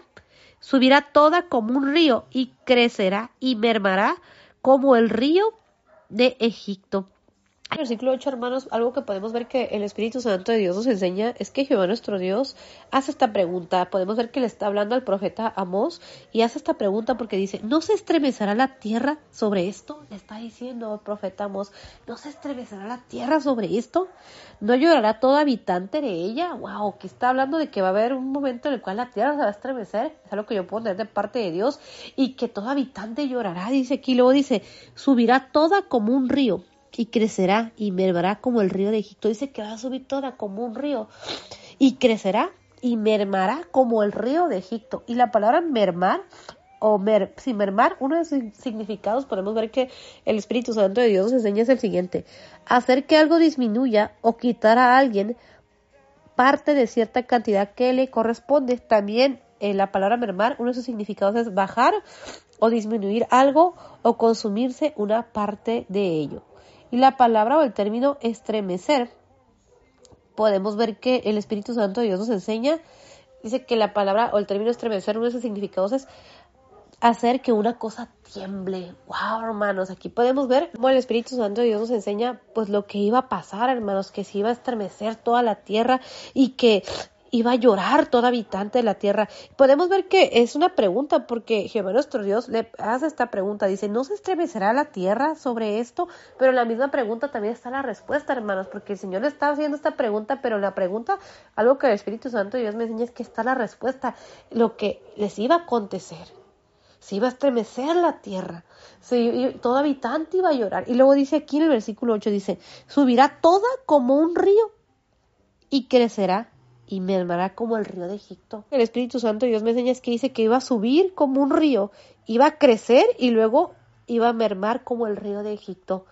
Iba, iba en este caso, eh, la palabra, el término mermar, eh, podemos entender que el Espíritu Santo de Dios nos enseña que es hacer que algo disminuya o quitar a alguien parte de cierta cantidad que le corresponde. Wow, hermanos. El versículo 9 de Amós capítulo 8 en la versión Reina Valera 1960 dice lo siguiente. Acontecerá en aquel día, dice Jehová el Señor, que haré que se ponga el sol a mediodía y cubriré de tinieblas la tierra en el día claro. Aquí podemos ver, hermanos, el versículo 9, que es palabra profética. Algo que yo puedo entender de parte de Dios es que está hablando acerca de lo que iba a acontecer, porque dice el versículo 9, acontecerá en aquel día, dice Jehová el Señor, que haré que se ponga el sol a mediodía, el sol a mediodía, iba a oscurecer a mediodía, es lo que yo puedo entender de parte de Dios. El sol se iba a poner, iba a empezar a oscurecer a mediodía, y luego dice, y cubriré de tinieblas la tierra en el día claro. Entonces iba a haber menos cantidad de luz, lo que me recuerda mucho el Espíritu Santo de Dios, Apocalipsis, un versículo que está en Apocalipsis capítulo 16, versículo 10 que dice lo siguiente, en la versión Reina Valera dice en Apocalipsis capítulo 16 versículo 10 dice, el quinto ángel derramó su copa sobre el trono de la bestia y su reino se cubrió de tinieblas y mordían de dolor sus lenguas. Algo que el Espíritu Santo de Dios me enseña y nos enseña el día de hoy es que en el, en el tiempo de la tribulación y de la gran tribulación, pues va a acontecer precisamente, vamos al versículo 10 de Apocalipsis capítulo 16 que dice, el quinto ángel derramó su copa sobre el trono de la bestia y su reino se cubrió de tinieblas y mordían de dolor sus lenguas. Es algo que el Espíritu Santo de Dios me enseña y nos enseña el de hoy. Precisamente eh, esto va a acontecer en el, la tribulación y la gran tribulación y precisamente va a ser en el juicio de las copas de la ira cuando el quinto ángel derrame su copa, eh, va a suceder esto, va a acontecer esto que eh, eh, va a derramar su copa sobre el trono de la bestia y que su reino, en este caso el reino de la bestia, a cubrir de tinieblas. Y dice también al final del versículo 10, y morían de dolor sus lenguas, lo acabamos de leer en Apocalipsis capítulo 16, versículo 10, que dice, el quinto ángel derramó su copa sobre el trono de la bestia y su reino se cubrió de tinieblas, y mordían de dolor sus lenguas. Va a acontecer en el, tiempo de la tribulación y de la gran tribulación. Y el versículo 9, digamos capítulo 8, podemos leer que eh, aquí es palabra profética que Jehová nuestro Dios le está dando. Profetamos acerca de lo que va a acontecer y aquí podemos ver que el versículo 9 digamos capítulo 8 dice lo siguiente, la versión Reina Valera 1960 dice, acontecerá en aquel día, dice Jehová el Señor, que haré que se ponga el sol a mediodía y cubriré de tinieblas la tierra en el día claro. Entonces aquí podemos ver que Jehová nuestro Dios le está diciendo al profeta Amos, le está dando palabra profética acerca de lo que iba a acontecer. Y eh, algo que el Espíritu Santo de Dios me enseña es que eh, es un versículo que me recuerda mucho al versículo que leímos en Apocalipsis capítulo 16, versículo 10. Es algo que el Espíritu Santo de Dios me, me recordó precisamente que son versículos que son, se parecen un poco, sobre todo por la parte de, de las tinieblas que iban a cubrir. En este caso aquí el versículo 9 dice al final, y cubriré de tinieblas la tierra en el día claro. Algo que el Espíritu Santo Dios me enseña es que iba a haber menos cantidad de luz porque dice que el sol se iba a poner a mediodía. Imaginemos, hermanos, que el sol se ponga a la mediodía y que la tierra se iba en este caso a cubrir de tinieblas, que solamente hubiera eh, pues menos horas de luz. ¿Y cuántos de nosotros en la temporada de invierno, por ejemplo, cuando hay ese cambio del horario, llegar a sentirse un poco hasta triste el hecho de que haya menos cantidad de luz? Y también este puede ser hasta inseguro, ¿no? Porque me acuerdo que eh, pues a mí no me, no me gusta la temporada de invierno cuando oscurece más temprano porque pues siento que el día pues dura menos y eh, pues ya no es tan seguro de por sí en estos tiempos verdad este, Dios nos guarda y nos protege pero aún así pues ya de repente pues oscurece muy temprano y ya no uno puede hacer como cierto tipo de actividades porque pues ya ya no hay luz. Artículo 10 de Amos capítulo 8 en la versión Reina Valera 1960 dice lo siguiente: Y cambiaré vuestras fiestas en lloro y todos vuestros cantares en lamentaciones, y haré poner silicio sobre todo lomo, y que se rape toda cabeza, y la volveré como en llanto de unigénito, y su postrimería como día amargo. Aquí podemos ver que en este tiempo, pues es un tiempo muy difícil. podemos ver que Jehová nuestro Dios está diciendo, en este caso al profeta Mos, le está dando esta palabra profética para su pueblo Israel acerca de que iba a ser un tiempo muy, muy difícil. Es algo que yo puedo entender de parte de Dios y que el Espíritu Santo de Dios me enseña y nos enseña hoy de lo que iba a acontecer. Dice el versículo 10 de Mos capítulo 8 en la versión Reina Valera 1960 dice, y cambiaré vuestras fiestas en lloro. Sus fiestas, hermanos, iban a ser cambiadas en lloro. Ya no iban a poder festejar eh, luego dice, y todos vuestros cantares en lamentaciones. Eh, esas canciones iban a ser de lamento. Es algo que yo puedo tener de parte de Dios. Y, luego dice, y haré poner silicio sobre todo lomo. El silicio, puedo tener de parte de Dios es que el silicio representa eh, ese arrepentimiento. Y luego dice, y que se rape toda cabeza. Y volveré como en llanto de unigénito. Y su postrimería como día amargo. Wow, hermanos Aquí podemos ver que es un tiempo muy, muy difícil, es un tiempo pues de, lloro, de lamento, de silicio, es un tiempo de, dolor, un tiempo de, lágrimas, de no iban a tener esperanza porque dice en el versículo 10 eh, dice, y su postrimería como día amargo. Y la palabra o el término postrimería, uno de sus significado o uno de sus significados es, podemos ver que el Espíritu Santo de Dios nos enseña que la palabra o el término postrimerías dice que se alude con esta expresión a las últimas postreras realidades que le esperan al hombre. Y es algo que yo puedo entender de parte de Dios, es que ellos no iban a tener esperanza, porque dice aquí el versículo, en el versículo 10 dice, y su postrimería como día amargo. Los días que les iban a seguir iban a ser como día amargo. No iban a tener la esperanza de que algo mejorar, sino que iba a ser, dice, como día amargo. Eso es lo que yo puedo entender de parte de Dios. Y lo vamos a dejar hasta aquí, hermanos. Pero antes de terminar, si el Espíritu Santo de Dios ha redarguido tu vida, tu corazón a través de su hermosa palabra, entrale hoy tu corazón a nuestro Señor Jesucristo y confiésalo como tu Señor único y suficiente Salvador y dile con tus propias palabras, haz esta oración y dile, Señor Jesucristo, yo te recibo hoy como Señor único y suficiente Salvador. Te pido perdón por mis pecados, te pido perdón por mis faltas. Yo creo que moriste en la cruz por mis pecados y creo que resucitaste el tercer día. Hazme hoy una nueva criatura. Hoy te confieso como Señor único y suficiente Salvador de mi vida. Te pido perdón por mis pecados, te pido perdón por mis faltas. Hoy te entrego, Señor, mi vida y mi corazón. Hoy te abro la puerta de mi corazón. No quiero dejar reservas, sino yo quiero entregarte todo, Señor, a ti. Te pido perdón por mis pecados, por mis faltas, por mis transgresiones, por mis rebeliones. Perdóname, Señor Jesucristo. Hazme hoy una nueva criatura. Escribe mi nombre en el libro de la vida. Hoy yo te confieso como Señor único y suficiente Salvador de mi vida. Te entrego mi vida y mi corazón en este día. En el nombre precioso de Cristo Jesús. Amén. Padre, gracias por tu hermosa palabra y te pido que tu Espíritu Santo cubra a cada uno de mis hermanos en este día. En el nombre precioso de Cristo Jesús. Amén. Gloria a Dios por su palabra, hermanos. Primeramente, Dios, mañana continuamos con el versículo 11. Bendiciones. ¿Qué tal hermanos? Muy buenas noches. El día de hoy vamos a continuar con nuestro devocional del libro del profeta Amos, del capítulo 8, versículo 10 en adelante. Y para comenzar vamos a hacer una pequeña oración. Padre amado, te doy muchas gracias en este tiempo.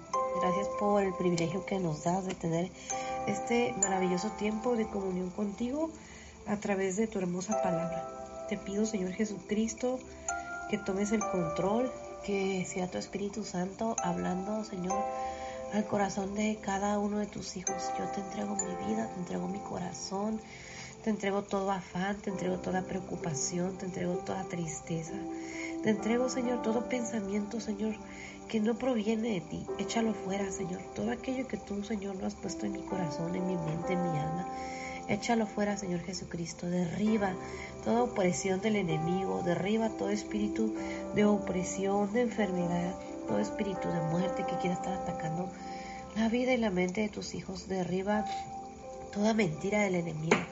Derriba todo espíritu de opresión, Señor, que esté atacando la vida y la mente de tus hijos. Yo te pido perdón por mis pecados, te pido perdón por mis faltas, te pido perdón por mis transgresiones, te pido perdón por todo lo malo que he hecho, por todo lo malo que he dicho, por todo lo malo que he pensado, por todo lo malo, Señor, que he hecho delante de tu presencia. Perdóname, límpiame, Señor Jesucristo. Que tu sangre preciosa limpie, Señor, todo pecado, toda iniquidad. Perdóname, Señor Jesucristo, por mis malas actitudes, por mis malos pensamientos, por mi forma de ser, por todo aquello, Señor, que he hecho, Señor, que no ha sido agradable delante de tu presencia. Te ruego, Señor Jesucristo, tu respaldo.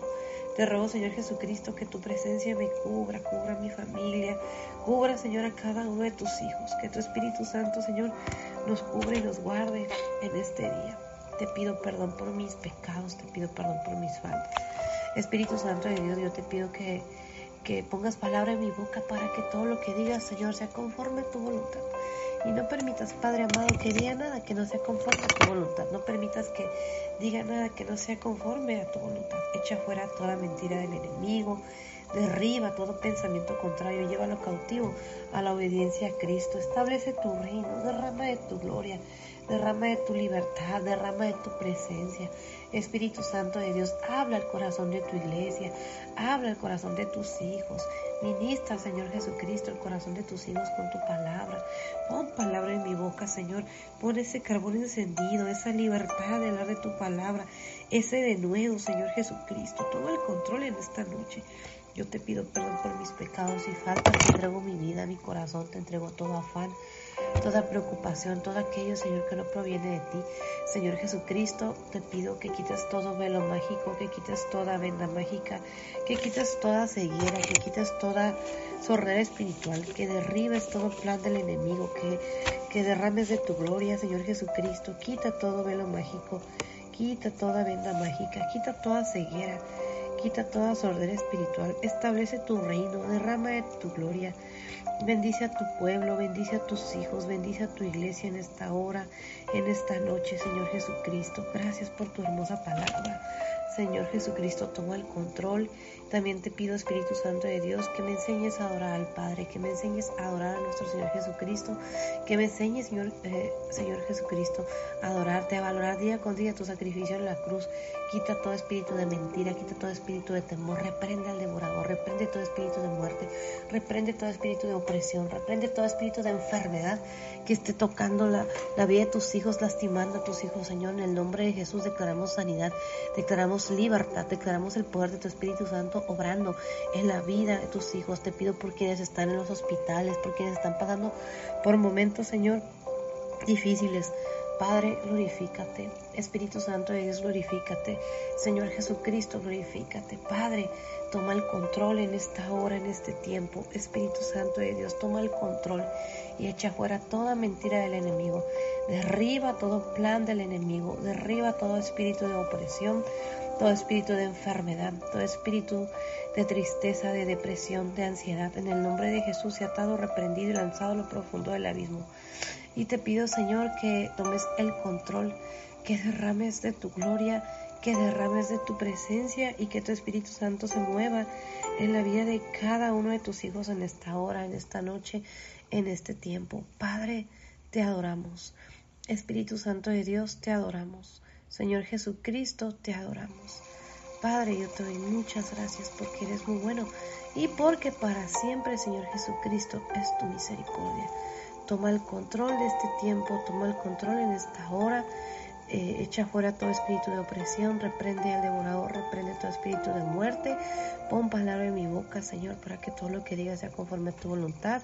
Recibe la gloria, recibe la honra, Padre amado. Recibe la gloria, recibe la honra, Señor Jesucristo. Recibe la gloria, recibe la honra. Espíritu Santo de Dios, toma el control. Te ruego que todo pensamiento contrario sea llevado cautivo a la obediencia a Cristo, que establezcas tu reino, que tomes el control y que pongas palabra en mi boca para que todo lo que diga sea conforme a tu voluntad. Espíritu Santo de Dios, pon en nosotros un corazón agradecido, quita el corazón mal agradecido, quita el corazón que no sabe apreciar, que no sabe valorar y pon en nosotros un corazón sincero, un corazón dispuesto, un corazón que día con día sepa apreciar y valorar el sacrificio de nuestro Señor Jesucristo. Padre, te adoramos. Echa fuera todo espíritu de distracción, te lo pido en esta hora. Toma el control, establece tu reino, derrame de tu gloria. Bendice a mis hermanos que se tomen el tiempo de escuchar de tu hermosa palabra en este tiempo. Padre, te adoramos. Espíritu Santo de Dios, te adoramos. Señor Jesucristo, te adoramos. En el nombre precioso de Cristo Jesús. Amén por su palabra, hermanos. Vamos a continuar con nuestro devocional del libro del profeta Mos, del capítulo 8, versículo 10 en adelante. Y la palabra del Señor se lee en el nombre del Padre, del Hijo y del Espíritu Santo. Y Amós, capítulo 8, versículo 10 en la versión Reina Valera 1960, dice lo siguiente: Y cambiaré vuestras fiestas en lloro, y todos vuestros cantares en lamentaciones.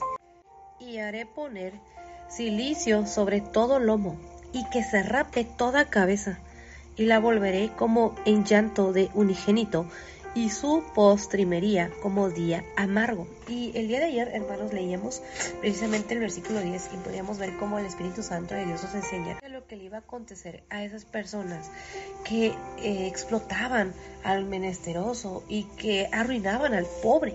Ayer comenzamos a leer el versículo 7, 8 y 9 del capítulo 8 del profeta Amós, que dice lo siguiente precisamente para...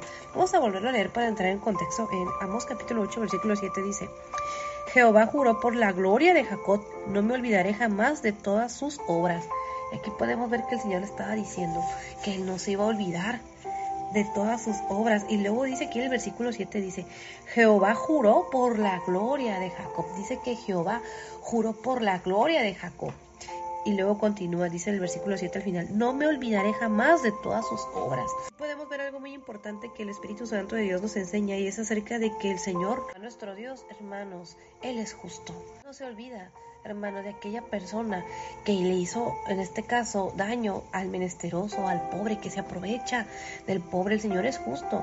Y si esa persona, hermanos, no se arrepiente de lo que ha hecho, o si nosotros eh, haciendo este tipo de cosas no nos arrepentimos, podemos ver las consecuencias.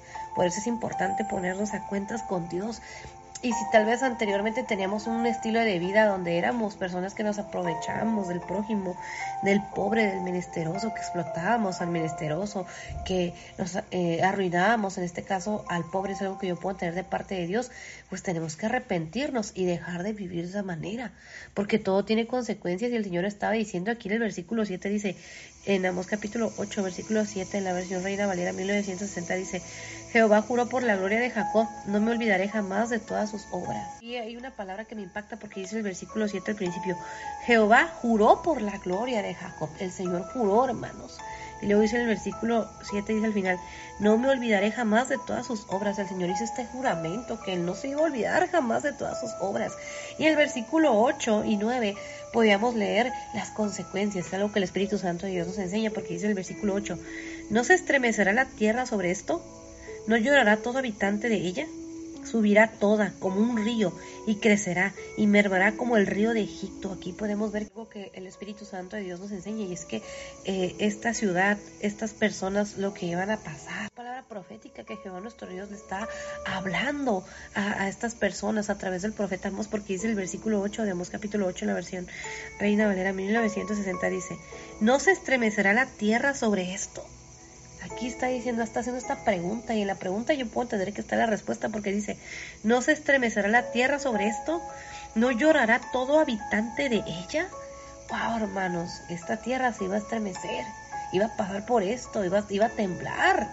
Iba a llorar todo habitante. Aquí, Señor, hace esta pregunta. Y esta pregunta es una pregunta que, eh, algo que yo puedo tener de parte de Dios y que el Espíritu Santo de Dios nos enseña. Es que en la pregunta, hermanos, es una pregunta que afirma lo que va a acontecer. En la pregunta está la respuesta.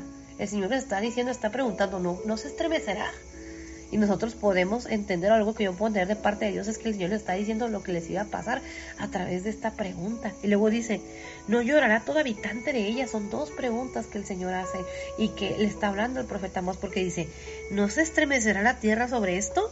¿No llorará todo habitante de ella? Luego en el versículo 8 dice también, subirá toda como un río y crecerá y mermará como el río de Egipto algo que yo puedo entender en esta última parte del versículo 8, hermanos, que el Espíritu Santo de Dios nos enseña es que, que, ellos iban a subir, iban a crecer, pero iba a llegar el tiempo donde iban a mermar, iba a llegar el tiempo donde iban a disminuir, donde iban a consumirse donde iban a menguar, a decrecer. La palabra, el término mermar, podemos ver que el Espíritu Santo de Dios nos enseña el día de hoy y nos enseñaba el día de ayer que la palabra mermar, uno de sus significados es hacer que disminuya el volumen o la cantidad de cierta cosa. También eh, dice que otro de sus significados es consumirse o disminuir. También es similar a la palabra disminuir, menguar, decrecer, reducir, menoscabar y quitar. Gloria a Dios por su palabra. En el versículo 9 de Amós capítulo 8 eh, leíamos el día de ayer y el día de hoy el Espíritu Santo de Dios nos enseña lo siguiente. Dice en Amós capítulo 8, versículo 9, en la versión Reina Valera 1960, dice lo siguiente. Acontecerá en aquel día, dice Jehová el Señor, que haré que se ponga el sol a mediodía y cubriré de tinieblas la tierra en el día claro. El día de ayer precisamente el Espíritu Santo de Dios nos enseñaba y nos recordaba precisamente en Apocalipsis capítulo 16 versículo 10 que dice lo siguiente, el quinto ángel derramó su copa sobre el trono de la bestia y su reino se cubrió de tinieblas y mordían de dolor sus lenguas. Aquí podemos ver que es algo que va a acontecer en el tiempo de la tribulación y la gran tribulación. Y el versículo 10 de eh, Apocalipsis capítulo 16 tiene como referencia eh, Éxodo capítulo 10 versículo 21 que tiene como título La plaga de tinieblas. Y podemos ver que el Espíritu Santo de Dios nos enseña en Éxodo capítulo 10 versículo 21 la versión Reina Valera 1960 dice lo siguiente. Jehová dijo a Moisés extiende tu mano hacia el cielo para que haya tinieblas sobre la tierra de Egipto tanto que cualquiera las palpe. Podemos ver que el Espíritu Santo de Dios nos enseña que eh, una de las plagas eh, de Egipto fue precisamente, una de las plagas que ocurrió en Egipto fue precisamente de tinieblas. En Amos capítulo 8, versículo 9, en la versión Reina Valera 1960, podemos ver que dice lo siguiente, acontecerá en aquel día, dice Jehová el Señor, que haré que se ponga el sol a mediodía y cubriré de tinieblas la tierra en el día claro. Y aquí podemos ver algo que el Espíritu Santo de Dios nos enseña porque va, va a ser, o en este caso es palabra profética de lo que va a acontecer, porque dice que en este caso podemos entender que Jehová nuestro Dios está diciendo que va a acontecer en aquel día. Dice el versículo 9, acontecerá en aquel día, dice Jehová el Señor, que haré que se ponga el sol a mediodía y cubriré de tinieblas la tierra en el día. Claro, va a ser en este caso este tiempo pues es un tiempo que yo puedo tener de parte de Dios que es un tiempo de oscuridad, un tiempo en el cual eh, pues va a haber menos cantidad de luz porque dice que el sol se va a poner a mediodía. Y que dice aquí en el versículo 9 al final dice y cubriré de tinieblas la tierra en el día claro, wow. Y nosotros podemos entender hermanos que pues va a ser un tiempo pues de oscuridad. Y algo que me recuerda mucho el Espíritu Santo de Dios es que eh, la oscuridad, hermanos, eh, a cuántos de nosotros, eh, por ejemplo, en la temporada de invierno que, por ejemplo, acaba de pasar, pues es una temporada que muchos tal vez no nos gusta o no nos gusta mucho porque es una temporada que tal vez nos, nos llega a causar un poco de tristeza o, o las personas tienden a deprimirse en este tipo de temporadas porque hay menos cantidad de luz. Aparte, las, no se pueden hacer muchas actividades porque es muchos lugares cierran más temprano por la inseguridad y pues sí es un ambiente pues muy pues muy oscuro. La verdad a mí esta temporada me pues no, no me gusta mucho cuando eh, oscurece más temprano porque pues eh, a mí sí me gusta que haya que haya luz. Eh, siento que el día dura más y puedo hacer más actividades como que también el ánimo nos cambia no bueno eso es para algunas personas. Entonces aquí podemos ver que el Espíritu Santo de Dios nos enseña que va a ser pues un tiempo que donde el sol se va a poner a mediodía y como dice en la última parte del versículo 9 dice, cubriré de tinieblas la tierra en el día. Claro, aquí podemos ver que es palabra profética que Jehová nuestro Dios le está dando en este caso al profeta Amos. El versículo 10 de Amos capítulo, lo, capítulo 8 en la versión Reina Valera 1960 dice lo siguiente, y cambiaré vuestras fiestas en lloro y todos vuestros cantares en lamentaciones, y haré poner silicio sobre todo lomo, y que se rape toda cabeza, y la volveré como en llanto de unigénito, y su postrimería como día amargo. Y algo que podemos entender, hermanos, es que pues va a ser un tiempo de, de mucho dolor, de mucha tristeza, de lágrimas, de dolor, de llanto, de lamento, porque dice el versículo 10 en la versión Reina Valera 1960 en Amos capítulo 8 dice, y cambiaré vuestras fiestas en lloro ya no van a festejar, hermanos, sus fiestas van a ser cambiadas por lloro. Luego dice, y todos vuestros cantares en lamentaciones, todas esas canciones que, que hacían van a ser lamentaciones. Y luego dice, y haré poner silicio sobre todo lomo.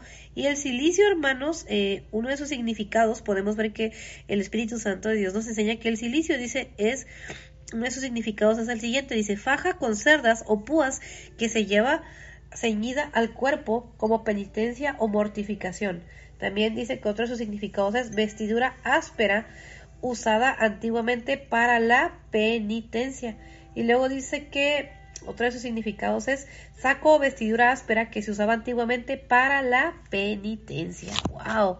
Y luego dice en el versículo 10 al final dice, y que se rape toda cabeza, y la volveré como en llanto de unigénito y su postrimería como día amargo. Dice aquí, y la volveré como en llanto de unigénito y su postrimería como día amargo. Algo que yo puedo tener de parte de Dios es que pues va a ser un tiempo difícil, un tiempo de lágrimas, un tiempo de llanto, un tiempo donde ya no va a haber más fiesta, un tiempo donde va a haber lamentación, donde las personas pues en este caso van a tener que, arrepentirse, que rapar su cabeza, que, que, tener ese, ese momento, ponerse ese silicio como penitencia. Y luego dice en la última parte del versículo 10 dice, y la volveré como en llanto de unigénito. Yo me imagino como a ese bebé, ese bebé recién nacido que empieza, que llora, que, que clama, que cuando necesita en este caso el alimento, que necesita ese calor, el abrazo de la mamá, pues llora y clama. Va a ser un tiempo, pues, a lo que yo puedo tener de parte de Dios, un tiempo pues muy difícil.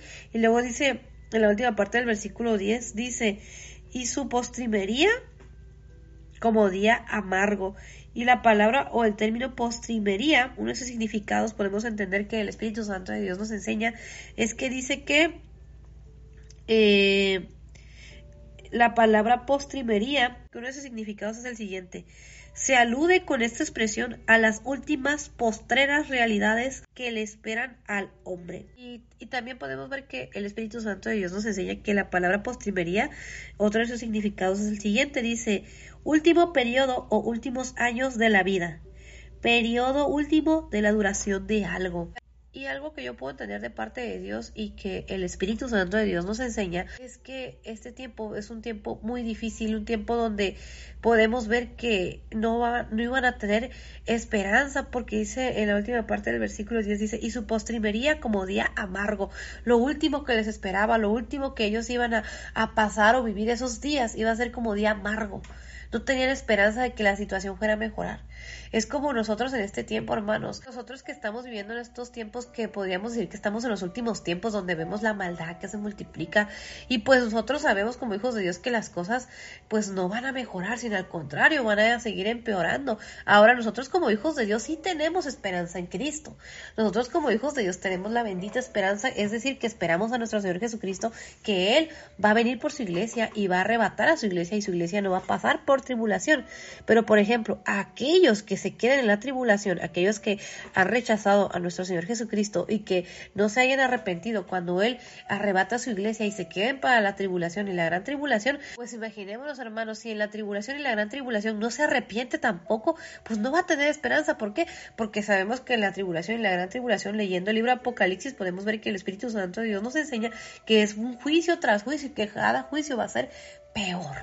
Entonces aquí podemos ver en el versículo 10 de Mos capítulo 8 que es un tiempo pues difícil que iban a pasar todas estas personas, un tiempo muy duro como consecuencia de lo que ellos estaban haciendo, que era que estaban explotando al menesteroso y arruinando al pobre, lo que leímos en el versículo 4 de Amós capítulo 8. En el versículo 11 de Amós capítulo 8, en la versión Reina Valera 1960, dice lo siguiente, He aquí vienen días, dice Jehová el Señor, en los cuales enviaré hambre a la tierra, no hambre de pan, ni sed de agua, sino de oír la palabra de Jehová.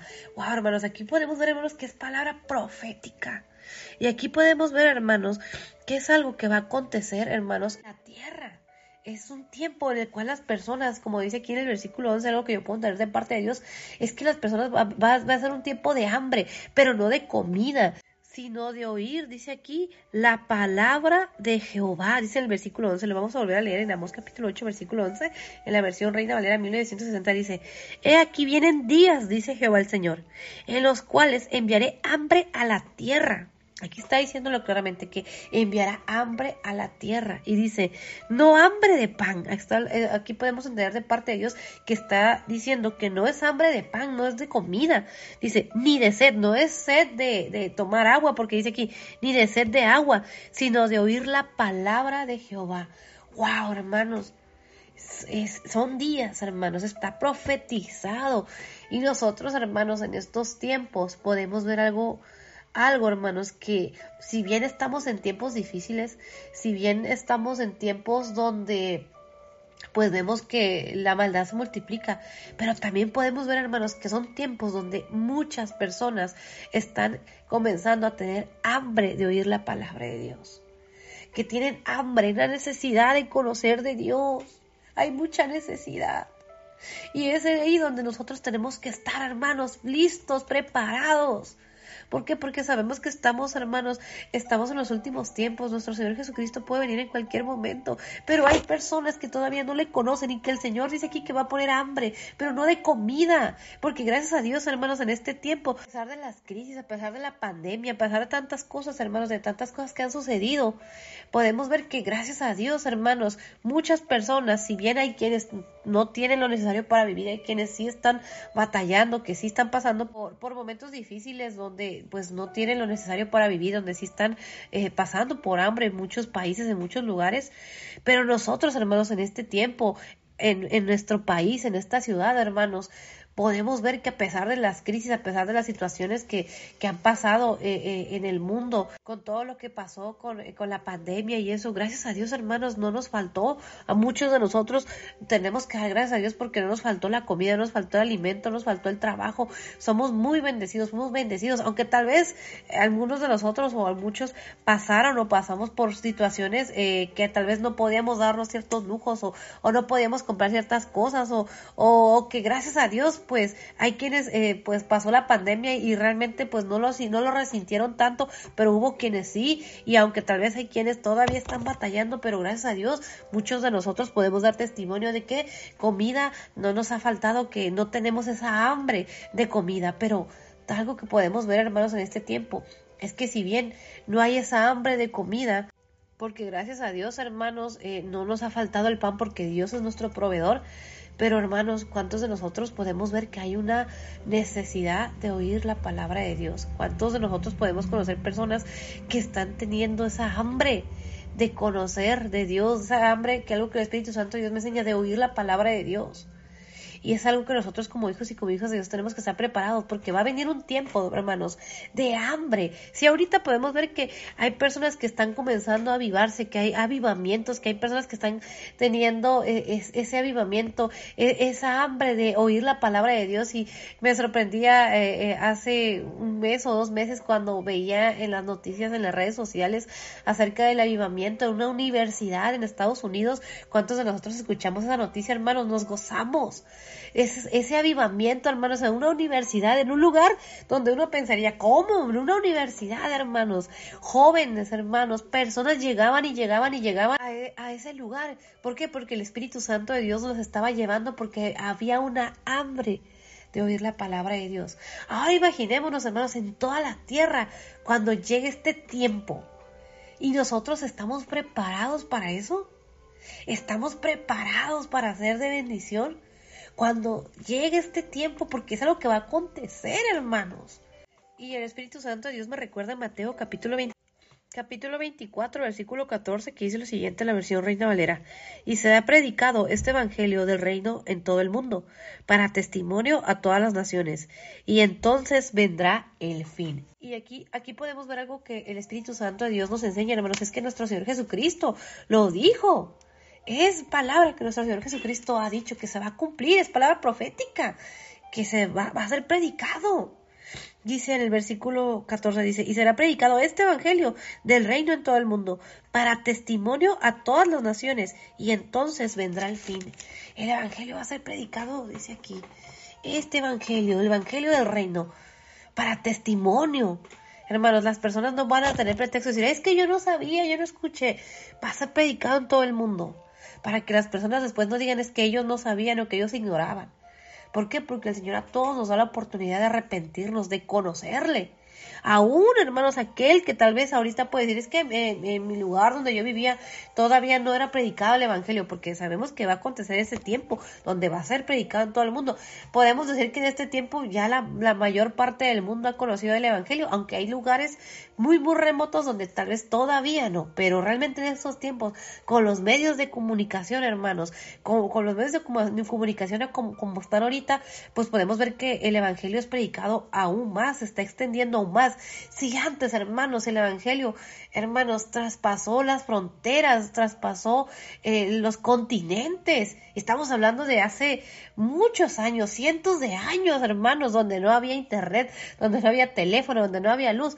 Y el Evangelio llegó a, este, a esta nación, llegó a nuestro país, llegó a nuestra colonia, llegó a nuestra ciudad. Entonces, hermanos, nosotros podemos ver que la palabra de Dios se está cumpliendo. Y las personas no van a tener ese pretexto para decir, es que yo no sabía, yo no escuché. Ahorita en este tiempo, gloria a Dios, hermanos, el Evangelio es predicado, es predicado en las iglesias, es predicado, hermanos, en, los, en los lugares afuera, exteriormente. En muchos lugares, si uno va aquí, por ejemplo, en nuestra ciudad, hay personas predicando el Evangelio. El Evangelio es predicado en las redes sociales. Hay muchos, muchos hermanos que están predicando el Evangelio por los medios en esta comunicación, como lo son a través de en vivos, a través de, eh, en este caso, de plataformas, eh, a través eh, de podcast, a través de la radio, a través de la televisión. Entonces el Evangelio está siendo predicado. Y algo que el Espíritu Santo Dios me enseña aquí, el versículo 11 de Amos capítulo 8, es que va, va, va, a acontecer ese tiempo. Porque ahorita, hermanos, tal vez es cierto, no todo el mundo tiene esa hambre de escuchar la palabra de Dios, de oír la palabra de Jehová.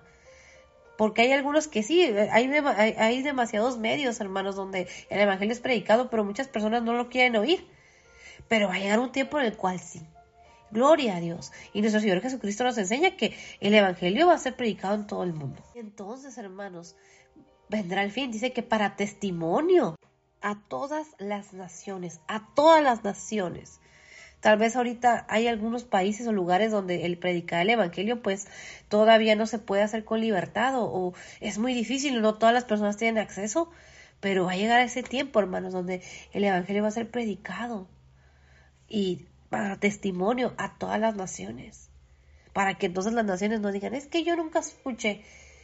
Porque la palabra de Dios nos enseña que el Señor no quiere que ninguno se pierda, sino que todos procedan del arrepentimiento. Y el Señor nos da la oportunidad, hermanos, este día. Si el día de hoy tú y yo tenemos la oportunidad de oír la palabra de Dios, de oír la palabra de Jehová, de escuchar el Evangelio de nuestro Señor Jesucristo, de oír la palabra de nuestro Señor Jesucristo, de oír la palabra que el Espíritu Santo de Dios nos enseña, hermanos, es porque este es el tiempo que el Señor nos está dando para arrepentirnos, para entregar nuestra vida a nuestro Señor Jesucristo. El versículo 12 de capítulo 8, en la versión Reina Valera 1960, dice lo siguiente, e irán errantes de mar a mar, desde el norte hasta el oriente, discurrirán buscando palabra de Jehová y no la hallarán. Saben, hermanos, este, el versículo 12 aquí nos enseña algo muy, pues muy impactante porque dice que van a ir errantes de mar a mar. dice, desde el norte hasta el oriente discurrirán buscando palabra de Jehová y no la hallarán. Y la palabra o el término discurrirán eh, o el término discurrir, eh, podemos ver que el Espíritu Santo de Dios nos enseña que la palabra discurrir, uno de sus significados es extenderse, a lo largo de un espacio. Saben, hermanos, hay muchas personas que van a estar buscando y van a estar errantes, pero no la van a hallar. Buscando, dice aquí en el versículo 12, dice, e irán errantes de mar a mar, desde el norte hasta el oriente discurrirán, buscando palabra de Jehová y no la hallarán. Y es algo que me impacta, hermanos, porque ¿dónde estamos nosotros? ¿Qué estamos haciendo nosotros si ahorita hay personas que tal vez están errantes, buscando la palabra de Jehová y no la están hallando? Hay muchos hermanos que tienen una necesidad y que nosotros deberíamos estar ahí a la brecha, pero no lo estamos haciendo y no la van a hallar. Hay quienes van a estar ahí errantes. Y saben, me recuerda mucho el Espíritu Santo de Dios porque me recuerda mucho a mi época cuando era niña, porque yo miraba a mi mamá que ella tenía una necesidad de Dios y que muchos años ella estuvo errante en otras denominaciones, en otro tipo de religiones, buscando de Dios, porque ella era una mujer de fe, pero en ese tiempo su fe todavía no, no había conocido realmente a, Dios. La, su fe no estaba en el lugar correcto que era en nuestro Señor Jesucristo, en Dios, en Jehová nuestro Dios, en, en el Espíritu Santo de Dios. Y mucho tiempo yo la vi errante. Y gracias a Dios el Señor tuvo misericordia de ella porque ella lo pudo conocer y nosotros también como sus hijas pudimos conocer de Dios y hasta el día de hoy podemos conocer del Señor y, y cuántos de nosotros no conocemos a personas jóvenes que están errantes, hermanos, en el mundo buscando palabra de Jehová y no la han hallado. Y va a haber quienes, hermanos, van a estar así errantes y no la hallarán. Pero algo que el Espíritu Santo de Dios me enseña y me motiva es que tenemos que estar preparados porque hay quienes sí, hermanos. El Señor nos va a poner personas que tengan esa hambre y que van a estar buscando y nosotros tenemos que estar preparados para predicar el Evangelio de nuestro Señor Jesucristo. Y bueno, el día de hoy lo vamos a dejar aquí porque porque ya nos extendimos pues bastante, pero gloria a Dios porque yo sé que el Espíritu Santo de Dios está reargullando nuestra vida y nos está motivando y nos está hablando que tenemos que estar listos, hermanos, porque hay mucha necesidad. Y antes de terminar, si el Espíritu Santo de Dios ha rearguido tu vida tu corazón, y si tal vez tú eres de esas personas que está buscando oír palabra de Jehová, este es el día que el Señor ha hecho. Entrégale hoy tu corazón, tu vida, y deja que Él cambie y transforme tu vida. Nuestro Señor Jesucristo está a la puerta, tocando la puerta de tu corazón y de mi corazón. Y su palabra que si nosotros abrimos, Él, entrará y cenará con nosotros. Ábrele hoy la puerta de tu corazón y dile con tus propias palabras. Haz esta oración, repite esta oración y dile con todo tu corazón creyendo, Señor Jesucristo, yo te recibo hoy como Señor único y suficiente Salvador. Perdona mis pecados, perdona mis faltas. Yo te entrego mi vida y mi corazón. Yo creo que moriste en la cruz por mis pecados y creo que resucitaste al tercer día. Hazme hoy una nueva criatura. Transfórmame, cámbiame. Hoy yo te entrego mi vida y mi corazón. Te pido perdón por mis pecados y faltas. Hoy te confieso como Señor único y suficiente Salvador. Sé que he pecado contra el cielo y contra ti, Señor. Perdóname. Límpiame de mi pecado y maldad. Hazme hoy una nueva criatura. Escribe mi nombre en el libro de la vida. Hoy te entrego mi vida y mi corazón y Hoy te confieso como Señor único y suficiente Salvador. Yo creo que moriste en la cruz por mis pecados y creo que resucitaste el tercer día. En el nombre precioso de Cristo Jesús, Señor. Amén. Gloria a Dios por su palabra, hermanos. Primeramente, Dios, el lunes continuamos con el versículo 13. Bendiciones. Hola, ¿qué tal hermanos? Muy buenas noches. El día de hoy vamos a continuar con nuestro devocional del libro del profeta Amos. Y hoy vamos a continuar con el capítulo 8 del versículo 12 en adelante. Y para comenzar vamos a hacer una pequeña oración. Padre, te doy muchas gracias en esta hora. Gracias por este maravilloso tiempo que nos permites, Padre, tener comunión contigo a través de tu hermosa palabra. Te pido perdón por mis pecados y por mis faltas. Te pido que tu Espíritu Santo trate con nuestros corazones y que pongas en nosotros, Señor, el hacer como, el querer como el hacer tu voluntad, Señor. Tu santa voluntad. Ayúdanos a ser oidores, pero también a ser hacedores de tu palabra. Y desarraiga, Señor, de nuestras vidas el pecado, la iniquidad. Desarraiga, Señor, de nuestras vidas, Señor, todo aquello que no te agrada. Quita, Señor Jesucristo, todo temor. Quita, Señor Jesucristo, de nuestra vida toda opresión. Quita, Señor Jesucristo, de nuestra vida toda distracción. Padre, perdónanos porque nos distraemos, Señor, continuamente. Perdónanos, Señor, si en nuestra vida todavía hay pecado, hay maldad, hay iniquidad, hay pensamientos, Señor, que no son, Señor, conforme a tu voluntad, Señor. Hay emociones, Señor, hay actitudes, Señor, que no son buenas. Te pido perdón. Te ruego que nos ayudes a madurar, a crecer cada día conforme a tu voluntad. Y que seas tú, Señor, obrando nuestras vidas y que seas tú, Señor Jesucristo, quitando de nuestras vidas todo velo, toda iniquidad, toda ceguera espiritual. Señor Jesucristo, quita toda ceguera espiritual, quita toda sordera espiritual, quita, Señor, de nuestra vida el pecado, la iniquidad, quita de nuestra vida y desarraiga todo espíritu de opresión, de enfermedad. Reprende, Señor Jesucristo, al devorador, reprende todo espíritu de muerte, reprende todo espíritu que se esté levantando en contra de tu iglesia, en contra de tus hijos. Espíritu Santo de Dios, cúbrenos con tu sangre preciosa, respáldanos con tu presencia, llénanos de tu presencia, habla al corazón de tus hijos, Espíritu Santo de Dios, habla al corazón de tu iglesia, Señor Jesucristo, Toca el corazón de tus hijos, toca el corazón de tu iglesia. Ministranos, Espíritu Santo de Dios, con tu presencia. Enséñanos, Espíritu Santo de Dios, de tu, con tu presencia. Llénanos de tu presencia. Pon palabra en mi boca, Señor. Pon en mi boca un carbón encendido, Señor, para hablar de tu palabra con denuedo, con libertad. Sé tú, Espíritu Santo, hablando al corazón de tus hijos. Quita todo temor, quita toda preocupación, quita toda afán, quita toda ansiedad. echamos toda ansiedad, Señor Jesucristo, sobre ti, porque tú tienes cuidado de nosotros. Te pido perdón por la incredulidad, te pido perdón por la rebeldía, te pido perdón por mis pecados y por mis faltas y te pido que me limpies, Señor Padre. Ayúdanos, Señor, que procedamos al arrepentimiento. Señor, toca nuestro corazón Escudriña el corazón, Espíritu Santo. Toca mi corazón, escudriñalo. Y si hay maldad, Señor, perdóname. Límpiame, Señor Jesucristo, con tu sangre preciosa. Lávame, límpiame con hisopo y desarraiga el pecado y la iniquidad. Espíritu Santo de Dios, enséñanos a adorar al Padre, enséñanos a adorar a nuestro Señor Jesucristo y enséñanos a valorar día con día el sacrificio de nuestro Señor Jesucristo. Que no, Señor, seamos insensatos, que no, Señor, seamos malagradecidos, que no tomemos por inmunda, Señor, la sangre de nuestro Señor Jesucristo. Perdónanos, Señor, si sabiendo hacer lo bueno no lo hemos hecho. Perdónanos si muchas veces, Señor, hemos querido hacer nuestra voluntad. Perdona por el egoísmo, perdona por la rebeldía, perdona por, por querer hacer nuestra voluntad, por el pecado, Señor. Perdónanos por abrir puertas al enemigo. Perdónanos por querer, Señor, hacer lo que nosotros queremos y no lo que tú nos estás mandando, no lo que tú quieres. Perdónanos por ser rebeldes.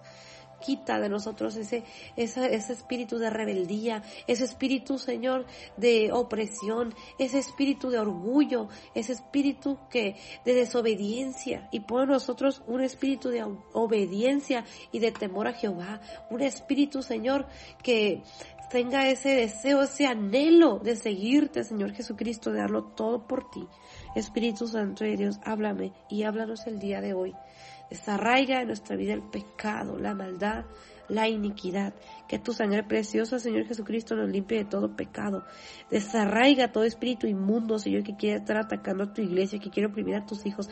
Échalo fuera en el nombre de Jesús, Señor. Echa fuera todo espíritu que esté oprimiendo a tu iglesia, que esté oprimiendo a tus hijos. Toda ceguera espiritual, quítala, Señor Jesucristo. Quita todo velo mágico, todo velo que ha sido lanzado en contra de tus hijos. Quebranta todo yugo de pecado, todo yugo, toda maldición proferida, lanzada, todo pacto satánico que haya sido, Señor, hecho para querer, Señor, derribar a tus hijos. No lo permita, Señor. Levántate como poderoso gigante en medio, Señor, de tu iglesia, de tus hijos, Señor. Pelea la batalla por nosotros, porque nosotros no podemos, Señor, pero tú sí puedes. Y tú cuidas de tus hijos, Señor. Echa fuera toda ansiedad, todo temor. En esta hora, Señor Jesucristo, te pido que pongas palabra en mi boca para que todo lo que diga sea conforme a tu voluntad y no permita, Señor, que diga nada que no sea conforme a tu voluntad y te pido que todo pensamiento contrario sea llevado cautivo a la obediencia a Cristo, que quites todo temor, echa fuera todo espíritu de temor, de inseguridad, pon palabra en mi boca, pon ese denuedo, esa libertad para hablar de tu hermosa palabra. Padre, te adoramos. Espíritu Santo de Dios, te adoramos. Señor Jesucristo, te adoramos. Padre, recibe la gloria, recibe la honra. Señor Jesucristo, recibe la gloria, recibe la honra en esta hora, en este tiempo. Padre, te damos gloria y honra. Espíritu Santo de Dios, te damos gloria y honra. Señor Jesucristo, te damos gloria y honra. En el nombre precioso de Cristo Jesús, Señor. Amén. Gloria a Dios por su palabra, hermanos. El día de hoy vamos a continuar con nuestro devocional del libro del profeta Amós, del capítulo 8, versículo 12 en adelante. Y la palabra del Señor se lee en el nombre del Padre, del Hijo y del Espíritu Santo. Y Amós, capítulo 8, versículo 12, en la versión Reina Valera 1960, dice lo siguiente. E irán errantes de mar a mar, desde el norte hasta el oriente, discurrirán buscando palabra de Jehová y no la hallarán. Wow, hermanos, el Espíritu Santo de Dios nos hablaba el día viernes y nos habla el día de hoy acerca, hermanos, de estos tiempos, estos días que van a venir. Y Jehová nuestro Dios le daba esta palabra profética al profeta Amós. Y esta palabra profética, algo que el Espíritu Santo de Dios nos enseña, es que Jehová nuestro Dios se lo daba a profetamos para el pueblo de Israel, pero vemos, hermanos, que está hablando de la tierra, hermanos, porque en el versículo 11 de Amós, capítulo 8, en la versión Reina Valera 1960 dice, He aquí vienen días, dice Jehová el Señor, en los cuales enviaré hambre a la tierra, no hambre de pan ni sed, de agua, sino de oír la palabra de Jehová. Y el Espíritu Santo de Dios nos enseña el día de hoy y nos enseñaba el día viernes, hermanos, que el Señor está diciendo, Jehová nuestro Dios, Él está diciendo en su hermosa palabra, dice en el versículo 11, He aquí vienen días, dice Jehová el Señor, en los cuales enviaré hambre a la tierra. El Señor dice que va a enviar hambre. Y continúa el versículo 11, dice, no hambre de pan, ni sed de agua, sino de oír la palabra de Jehová. Y algo que el Espíritu Santo de Dios, hermanos, nos enseña el día de hoy y nos enseñaba el día viernes también, es que van a venir esos días donde va a haber hambre, pero es una hambre que no es, no es de comida, una sed que no es de agua, sino de oír la palabra de Jehová. Y hermanos, algo que el Espíritu Santo de Dios me redarguye es que estamos viviendo en tiempos donde hay hambre de oír la palabra de Jehová. Y van a venir tiempos, hermanos. La palabra del Señor nos enseña. Leíamos precisamente el día viernes en Mateo capítulo 24, versículo 14 donde el Espíritu Santo de Dios nos enseña en Mateo capítulo 24, versículo 14 en la versión Reina Valera 1960 dice, y será predicado este Evangelio del reino en todo el mundo, para testimonio a todas las naciones, y entonces vendrá el fin. Hermanos, va a venir ese tiempo. El Evangelio va a ser predicado en todo el mundo para testimonio a las naciones, a todas las naciones. Leíamos aquí el versículo de Mateo capítulo 24, versículo 14. Y como acabamos de leer, hermanos, algo que el Espíritu Santo de Dios nos enseña es que el Evangelio va a ser predicado en todo el mundo para testimonio de las naciones. Y dice que entonces vendrá el fin. Y algo que el Espíritu Santo de Dios nos enseña, hermanos, es que hay una necesidad. Y va a venir días, hermanos. Es palabra profética que Jehová nuestro Dios le está hablando desde aquellos años al profetamos, muchos años antes de oír la palabra de Jehová. Hay una necesidad y cada día, hermanos, algo que yo puedo entender de parte de Dios es que la necesidad es más. Porque así como hay gente que está perdida, así como hay gente que no quiere saber nada de Dios, hay gente que tiene hambre de oír la palabra de Jehová. Hay gente que tiene hambre de conocer la palabra de Jehová nuestro Dios. Hay gente que tiene hambre, que tiene necesidad de conocer a nuestro Señor Jesucristo. Que, que están tal vez buscando los lugares equivocados porque tienen esa hambre. Pero hermanos, nosotros como hijos y como hijos de Dios tenemos una misión que es predicar el Evangelio de nuestro Señor Jesucristo, es llevar el mensaje de salvación, es llevar su palabra es llevar el Evangelio de nuestro Señor Jesucristo. Y nosotros, hermanos, nuestro Señor Jesucristo nos dejó la gran comisión, es predicar el Evangelio de nuestro Señor Jesucristo, hermanos. Ese es nuestro llamado, ese es nuestro principal ministerio. Y algo que el Espíritu Santo de Dios me enseña es que muchas veces nosotros nos enfocamos en otras cosas, perdemos la visión, perdemos el propósito. A veces pensamos que nuestro propósito es que la gente nos conozca, que seamos conocidos, que, que seamos populares, que la gente nos reconozca como profetas, como pastores, como apóstoles. A veces perdemos el enfoque y vamos por el título, pero no por el propósito. A veces queremos que la gente sepa que somos eh, o que tenemos un liderazgo o que somos los maestros o que somos los más santos o que somos los más ungidos o que Dios nos usa en profecía o que Dios nos usa en sanidad. Pero a veces, hermanos, perdemos el enfoque. Porque a veces nos enfocamos, sí, en hacer muchas actividades, pero realmente estamos haciendo la gran comisión. Cuando nosotros servimos a Dios, estamos haciendo la voluntad de Dios, estamos cumpliendo con el propósito principal al cual Dios nos ha mandado a llamar, que es predicar su evangelio. Nuestro Señor Jesucristo nos enseña en Marcos capítulo 16, versículo 15 al 17, dice lo siguiente. En Marcos capítulo 16, versículo 15 al 17, dice lo siguiente en la versión Reina Valera 1960. Y el versículo 15 de eh, Marcos capítulo 16, en la versión Reina Valera 1960, dice, y les dijo, id por todo el mundo y predicad el Evangelio a toda criatura.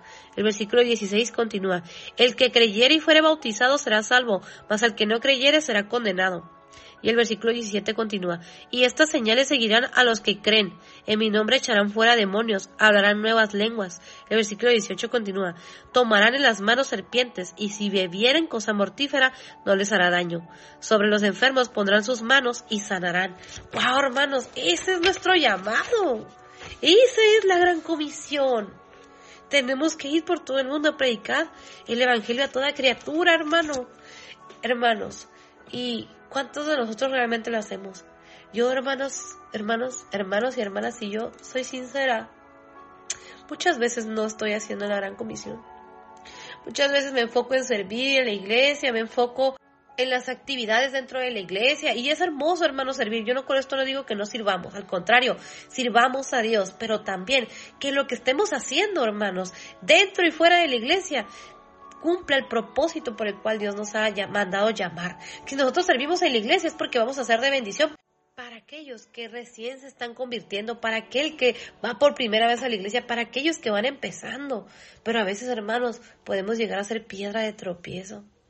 A veces nos enfocamos que en la actividad, nos enfocamos en el evento, nos enfocamos en las cosas, pero no nos estamos enfocando en hacer la voluntad de Dios que nuestra vida sea un testimonio. A veces, hermanos, podemos servir en la iglesia, podemos cantar bien bonito, podemos hablar bien bonito, podemos predicar bien bonito, pero nuestro testimonio es todo lo contrario. Nuestra vida es todo lo contrario. Porque si la gente nos conociera o nos o conoce realmente quiénes somos, muchos de nosotros a veces no tenemos un buen testimonio. Muchas veces nosotros pensamos que por ir a la iglesia, que por, por servir, que por compartir, que por dar, que por diezmar, ya con eso ya estamos cumpliendo la, gran comisión o ya estamos cumpliendo el propósito de Dios o el llamado que Dios nos ha dado. Y hermanos, a veces no damos un buen testimonio en casa. Si a veces les preguntáramos a nuestros esposos, ellos realmente dirían quiénes somos realmente, a nuestros hijos. Si realmente pudieran ver quiénes somos fuera de la iglesia. Entonces ahí se ve, hermanos, si somos íntegros delante de Dios o solamente estamos aparentando algo que no somos. Y muchos años, hermanos, mucho tiempo yo viví por apariencia. Y aún en este tiempo yo lucho pidiéndole a Dios que me rescate de vivir de la apariencia. Porque yo no quiero vivir aparentando ser una persona que ama al Señor, que sirve al Señor y que es hija de Dios, pero que tiene un testimonio totalmente contrario. Que a la primera de cambio se enoja, a la primera de cambio dice malas palabras, al primer enojo toma decisiones que no son correctas, que al primer enojo lastima a sus seres queridos, lastima a sus hijos, lastima a su esposo, lastima a sus propios hermanos. O tener una actitud farisea de juzgar a mi prójimo cuando yo también peco de ver el defecto o ver la paja en el ojo ajeno cuando yo traigo un tronco. Muchas veces no queremos ver nuestra condición y pensamos que estamos cumpliendo el llamado de Dios solo porque nos congregamos. Y no con eso digo que no nos congreguemos, sino que en nuestra vida haya esa integridad delante de Dios. Y que así como servimos en la iglesia, seamos íntegros afuera que así como servimos en la iglesia, seamos afuera con aquel que no conoce de nuestro Señor Jesucristo, hermanos. A veces es muy triste que en la iglesia sí saludamos, en la iglesia abrazamos, en la iglesia nos decimos hermano, hermana y nos portamos de una manera muy diferente, pero al inconverso o afuera, eh, cuando nos toca trabajar, por ejemplo, con nuestros compañeros de trabajo, podemos ser crueles podemos ser un mal testimonio en nuestra casa. A veces regresando de la iglesia, llegamos a la casa a pelear, a decir malas palabras, a lastimar, a juzgar, a hacer cosas que no son agradables a Dios. A veces, hermanos, el gozo nos dura solamente en el servicio, pero llegamos a la casa y comenzamos nuevamente a tener una, una vida doble, contraria a la voluntad de Dios. Y el Espíritu Santo de Dios nos habla hoy porque a veces nos enfocamos en nuestros problemas, nos enfocamos en nuestras ideas, nos enfocamos en nuestros deseos y no estamos cumpliendo la voluntad de Dios. Y es algo que el Espíritu Santo Dios me redarguye, porque a mí muchas veces me cuesta, hermanos, me cuesta. Yo, yo quisiera poder compartir y decirle a todas las personas que Dios los ama, que Cristo murió en la cruz por sus vidas. Y muchas veces el Señor me ha mandado hablar de su palabra, a predicar su evangelio, a decirle a aquel que no le conoce que Cristo lo ama. Pero muchas veces, hermanos, no lo he hecho. No lo he hecho porque a veces viene la duda, viene el temor. O luego el enemigo me empieza a, bombardear diciéndome, pero si mira el testimonio que tú das, mira cómo vives, mira cómo hablas, ¿crees que te van a creer que eres una hija de Dios? ¿Qué testimonio vives? ¿Cuántos de nosotros, hermanos, el Señor nos ha mandado a predicar el Evangelio a nuestros vecinos? Y a veces, hermanos, no lo hacemos. ¿Por qué? Porque nuestros vecinos saben muchas veces cómo vivimos. Nos escuchan hablar. O hasta hemos sido groseros con ellos. O, hemos sido un mal testimonio. Hermanos, los vecinos se dan cuenta de nuestros pleitos de nuestro mal carácter, de nuestras actitudes, de nuestra envidia, de lo que sea que tengamos, de nuestro mal testimonio. La gente se da cuenta. Y la gente afuera, hermanos, nos ven. Nosotros somos para ellos como esas cartas abiertas. Y algo que el Espíritu Santo Dios me enseña es que la gente nos ve. No nada más en la iglesia, sino afuera. Aquellas personas que no han conocido a nuestro Señor Jesucristo nos ven. Y muchas veces por eso nos señalan de hipócritas. Muchas veces nos señalan de religiosos, de fanáticos, de personas que sí decimos muchas cosas, sabemos muchas cosas o decimos saber muchas cosas, pero que somos hipócritas. ¿Por qué? Porque muchas veces hemos dado un mal testimonio. Muchas veces yo he dado un mal testimonio. Eso, hermanos, es una puerta que le abrimos al enemigo para que Él venga a condenarnos. ¿Y qué, ¿Y qué pasa cuando nuestro Señor Jesucristo nos está mandando a hablar de su palabra? O el Señor nos manda a predicar o a darle un mensaje a una persona. Muchas veces no lo hacemos. ¿Por qué? Porque le hemos abierto puertas al enemigo y viene la duda y la condenación a decirnos, ¿cómo le vas a ir a decir a tu vecina que Dios quiere lo mejor para ella, que Cristo la ama, que Cristo quiere restaurar a su familia, cuando tu familia no ha sido restaurada? Cuando ella ha escuchado tus pleitos, ¿Cómo quieres tú ir a convencer a una persona de algo que tú no estás viviendo? A veces, hermanos, viene la duda y por eso muchas veces nosotros nos detenemos. Yo me he detenido muchas veces porque ha venido a mí la duda de decir, ¿cómo voy a ir a decirle a esa persona a, que hace a la cual hace unos días le hablé feo, la traté mal, la envidié, le hice, le hice una grosería o ah, me peleé con ella? ¿Cómo voy a a decirle que Dios la ama? Cuando yo, como hija de Dios, no estoy siendo luz en medio de las tinieblas. ¿Cómo le voy a decir que Dios la quiere rescatar y la quiere llevar de las tinieblas a su luz admirable cuando tal vez yo todavía estoy queriendo vivir todavía en tinieblas? ¿Cómo? Muchas veces, hermanos, queremos ir y predicar algo que muchas veces no estamos viviendo y por eso no lo hacemos, por eso no estamos viviendo en el llamado que Dios nos manda. Por eso muchas veces algo que el Espíritu Santo Dios me enseña es que nos encerramos en la iglesia y las actividades de la iglesia porque queremos estar ahí donde nadie nos ve, donde nadie nos conoce. Y si conocen, nada más conoce una parte de nosotros. Pero el reto, hermanos, está en ir y predicar el Evangelio afuera donde está la persona incrédula, donde está la persona que nos conoce, donde está la persona que nos ha visto vivir, a la, cual no le podemos decir, ay, no, o podemos fingirle algo, porque la persona ya sabe muchas veces cómo somos. Nuestros compañeros del trabajo muchas veces saben cómo somos. Nuestros compañeros de la escuela muchas veces saben cómo somos, porque así es como los hemos tratado. ¿Cómo podemos decir que amamos a nuestro prójimo o que debemos amar al prójimo cuando nosotros no amamos a nuestro prójimo e inclusive hasta nuestra propia familia nos cuesta amar? Es fuerte, pero el Espíritu Santo de Dios nos enseña. Y me enseña a mí, hermanos, porque esta palabra toca mi corazón. Porque muchas veces yo le he abierto la puerta al enemigo, al pecado y a la duda. Y no he sido obediente al mandato que nuestro Señor Jesucristo nos ha dado, que es la gran comisión. Y aquí en el versículo 11, digamos capítulo 8, en la versión Reina Valera 1960, dice, He aquí vienen días, dice Jehová el Señor, en los cuales enviaré hambre a la tierra no hambre de pan ni sed de agua, sino de oír la palabra de Jehová. El versículo 12 continúa, leamos capítulo 8 en la versión Reina Valera. E irán errantes de mar a mar, desde el norte hasta el oriente, discurrirán buscando palabra de Jehová y no la hallarán. Y en el versículo 2, hermanos, podemos ver que el Espíritu Santo de Dios nos enseña que dice que van a ir errantes de mar a mar, desde el norte hasta el oriente discurrirán buscando palabra de Jehová y no la hallarán. Dice que van a ir errantes, hermanos, van a ir errantes de mar a mar.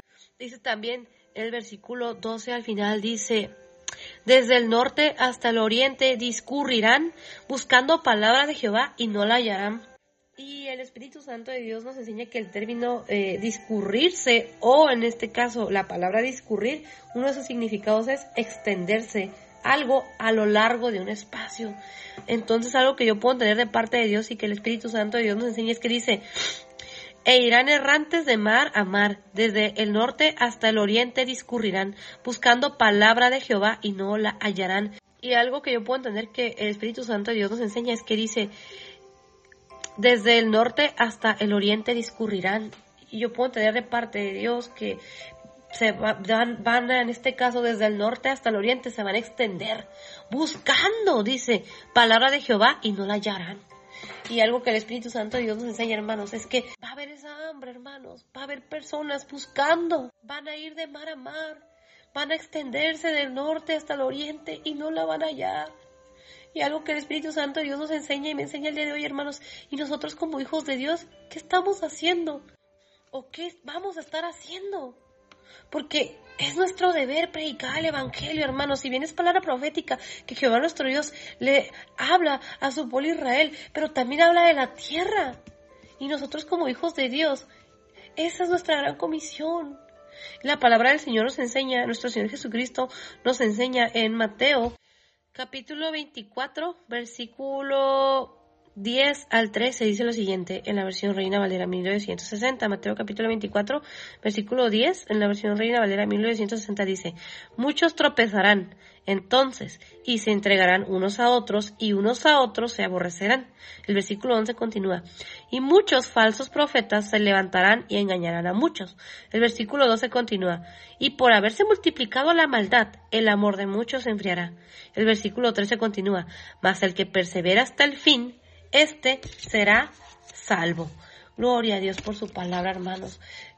Son tiempos difíciles, hermanos, los que vienen, pero nosotros tenemos que perseverar hasta el fin. Nosotros tenemos que cumplir la gran comisión. Nosotros tenemos que predicar el Evangelio de nuestro Señor Jesucristo hasta el día en que nuestro Señor Jesucristo venga por su iglesia en el arrebatamiento o hasta el día en que el Señor nos manda a llamar a su presencia si el Señor nos manda a llamar antes. Tenemos que perseverar hasta el fin. Vemos que la maldad se multiplica, pero la palabra de Dios dice que muchos, dice aquí en el versículo en el versículo 12 dice, y por haberse multiplicado la maldad, el amor de muchos se enfriará. Tenemos que cuidar, hermanos, que las circunstancias, que la maldad, hermanos, no enfríe el amor que tenemos para Dios, el amor que Dios ha puesto en nuestras vidas, esa hambre y esa necesidad que tenemos de buscar su presencia, que nuestra fe no se enfríe y que podamos perseverar hasta el fin. Nosotros necesitamos, hermanos, permanecer firmes. Y es difícil, hermanos, porque cuántos de nosotros muchas veces vemos las situaciones, vemos que la maldad se multiplica, no solo en el mundo, inclusive dentro de la iglesia. Y muchas veces hay personas que por esa misma causa deciden alejarse de Dios, porque ya no creen, porque dicen es que todos son los hipócritas, es que todos hacen lo malo, es que todos y esto, y perdemos el enfoque, pero que nuestro enfoque sea nuestro Señor Jesucristo, el Espíritu Santo de Dios, Jehová nuestro Dios, hacer la voluntad de Dios de hacer la voluntad de Jehová nuestro Señor, de hacer la voluntad de nuestro Señor Jesucristo, de hacer la voluntad del Espíritu Santo de Dios, y que perseveremos hasta el fin, hermanos, y que cuando el Señor nos mande a hablar de su palabra a esas personas que tienen hambre de conocerle, podamos ser obedientes, hermanos. Wow, el Espíritu Santo de Dios nos habla el día de hoy. El versículo 13, digamos capítulo 8 en la versión Reina Valera 1960 dice, en aquel tiempo las doncellas hermosas y los jóvenes desmayarán de sed. Miren hermanos, el versículo 13 dice, en aquel tiempo las doncellas hermosas y los jóvenes desmayarán de sed. Y algo que el Espíritu Santo Dios me enseña, hermanos, estamos viendo una generación de jóvenes. Y aquí los llaman doncellas, doncellas, doncellas hermosas y jóvenes, hermanos, que están desmayando de sed, que tienen una necesidad de conocerle a Dios, pero están buscando en el lugar incorrecto, que quiere saciar su sed con la droga, con el alcohol, con el sexo, con la vanidad, con el pecado, que están desmayando ese, hermanos. Nosotros podemos ver, hermanos, a los jóvenes chiquitos que decimos es que la juventud está de mal en peor, pero algo que el Espíritu Santo Dios me enseña en el versículo 3, hermanos, es que son jóvenes, son doncellas hermosas, buscando en una plataforma aceptación, desnudándose por dinero, desnudándose por, por atención, niñas, jóvenes, haciendo cosas, hermanos, por querer llenar y saciar esa sed en el mundo, las cosas del mundo, o inclusive jóvenes doncellas hermosas aún dentro de la iglesia que están volteando a ver en el mundo para querer saciar esa sed. ¿Cuántos de nosotros no vemos jóvenes hermanos que se congregaban, que estaban buscando de Dios y se alejaron de Dios? Jóvenes hermanos que están desmayando, hundidos en la depresión, hundidos en la ansiedad, hundidos en el alcoholismo, hundidos en la droga, hundidos en la prostitución, hundidos hermanos en la fornicación, en la pornografía. Es una realidad, hermanos. Y aquí el versículo 13 es algo que el Espíritu Santo de Dios nos redarguye. ¿Y qué está haciendo la iglesia? Wow, hermanos, el Espíritu Santo de Dios nos abre y nos redarguye. Por eso nosotros tenemos que levantarnos, hermanos, a la brecha, por esas bellas doncellas, hermosas doncellas que llama aquí, y esos jóvenes, por aquellos que tienen hambre de conocer al Señor. Que nosotros como iglesia podamos cumplir el propósito principal, que es predicar el Evangelio de nuestro Señor Jesucristo. El versículo 14 de Amós capítulo 8 en la versión Reina Valera 1960 dice, los que juran por el pecado de Samaria y dicen, por tu Dios, Odán, y por el camino de Berseba, caerán y nunca más se levantarán. Wow. De aquí el versículo 14 podemos ver que es palabra profética de algo que va a acontecer. Y le está hablando a su pueblo Israel. Pero también podemos ver en los versículos anteriores, hermanos, algo que el Espíritu Santo Dios nos enseña es que le está hablando. Es palabra profética, hermanos, a la tierra. Es algo que va a acontecer a la tierra. Y aquí podemos ver que Jehová nuestro Dios le está dando palabra profética al profetamos. Y que si bien es palabra profética para el pueblo de Israel, su pueblo escogido. También en estos tiempos nosotros podemos ver, hermanos, que su palabra permanece para siempre y, se aplica en estos tiempos también. El Espíritu Santo de Dios nos habla. Y el día de hoy, hermanos, lo vamos a dejar hasta aquí. Pero antes de terminar, vamos a comenzar a leer el capítulo 6 del eh, libro del profeta Amós en la versión NBI o nueva versión internacional que dice lo siguiente, Amós capítulo 6, versículo 1 en la versión NBI o nueva versión internacional dice lo siguiente. Hay de los que viven tranquilos en Sión y de los que viven confiados en el monte de Samaria. Hay de los notables de la nación más importante a quienes acude el pueblo de Israel. El versículo 2 continúa. Pasen a Calné y obsérvenla. Vayan de allí a Hamat la grande. Bajen luego a Gad de los filisteos. ¿Acaso son ustedes superiores a estos reinos o es más grande su territorio que el de ustedes? El versículo 3 continúa. Ustedes creen alejar el día de la desgracia, pero están acercando el imperio de la violencia. El versículo 4 continúa. Ustedes que se acuestan en camas incrustadas de marfil y se arrellanan en divanes, que comen corderos selectos y terneros engordados. El versículo 5 continúa. Que a la manera de David improvisan canciones al son de la cítara e inventan instrumentos musicales. El versículo 6 continúa, que beben vino en tazones y se perfuman con las esencias más finas sin afligirse por la ruina de José. El versículo 7 continúa, marcharán a la cabeza de los desterrados y así terminará el banquete de los holgazanes. El versículo 6 continúa. El Señor Omnipotente jura por sí mismo. Esto afirma el Señor Dios Todopoderoso. Yo detesto la arrogancia de Jacob aborrezco sus fortalezas. Por eso entregaré la ciudad al enemigo, con todo lo que hay en ella. El versículo 9 continúa. Sucederá que si en una casa quedan diez hombres con vida, todos morirán. El versículo 10 continúa. Y cuando vengan a la casa para levantar los cadáveres y quemarlos, algún pariente le preguntará a otro que anda en la casa, ¿queda alguien más contigo? Y aquel le responderá, no. Entonces le dirá, cállate, no vayamos a mencionar el nombre del Señor. El versículo 11 continúa. Mira, el Señor da la orden de golpear la casa grande hasta hacerla añicos y de hacer trizas la casa pequeña. El versículo 12 continúa. ¿Acaso galopan los caballos por las rocas o se hará en estas con güeyes? Pero ustedes han convertido el derecho en veneno y en amargura el fruto de la justicia. El versículo 13 continúa. Ustedes se regocijan por la conquista de Lodebar y agregan, ¿No fue con nuestras propias fuerzas como nos apoderamos de Carnaín? Y el versículo 14 continúa. Por tanto, pueblo de Israel, voy a levantar contra ti a una nación que te oprimirá desde Lebo Hamat hasta el torrente del Araba afirma el Señor, el Dios Todopoderoso. Gloria a Dios por su palabra, hermanos. El día de hoy lo vamos a dejar hasta aquí, pero primeramente Dios mañana continuamos con el capítulo 9 del libro del profeta Y antes de terminar, si aún has entregado tu vida a nuestro Señor Jesucristo y el Espíritu Santo de Dios ha rearguido tu vida, haz esta oración con tus palabras y dile a nuestro Señor Jesucristo. Repite esta oración con fe creyendo. Señor Jesucristo, yo te recibo hoy como Señor único y suficiente Salvador. Yo te pido perdón por mis pecados y por mis faltas y te pido en esta hora que me perdones y me limpies de todo pecado. Hoy te recibo como Señor único y suficiente Salvador.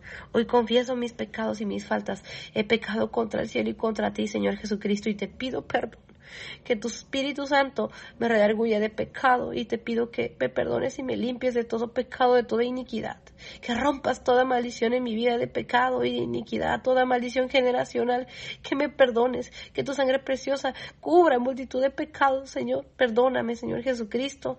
Yo hoy te confieso como Señor único y suficiente Salvador. Yo creo que moriste en la cruz por mis pecados y creo que resucitaste al tercer día.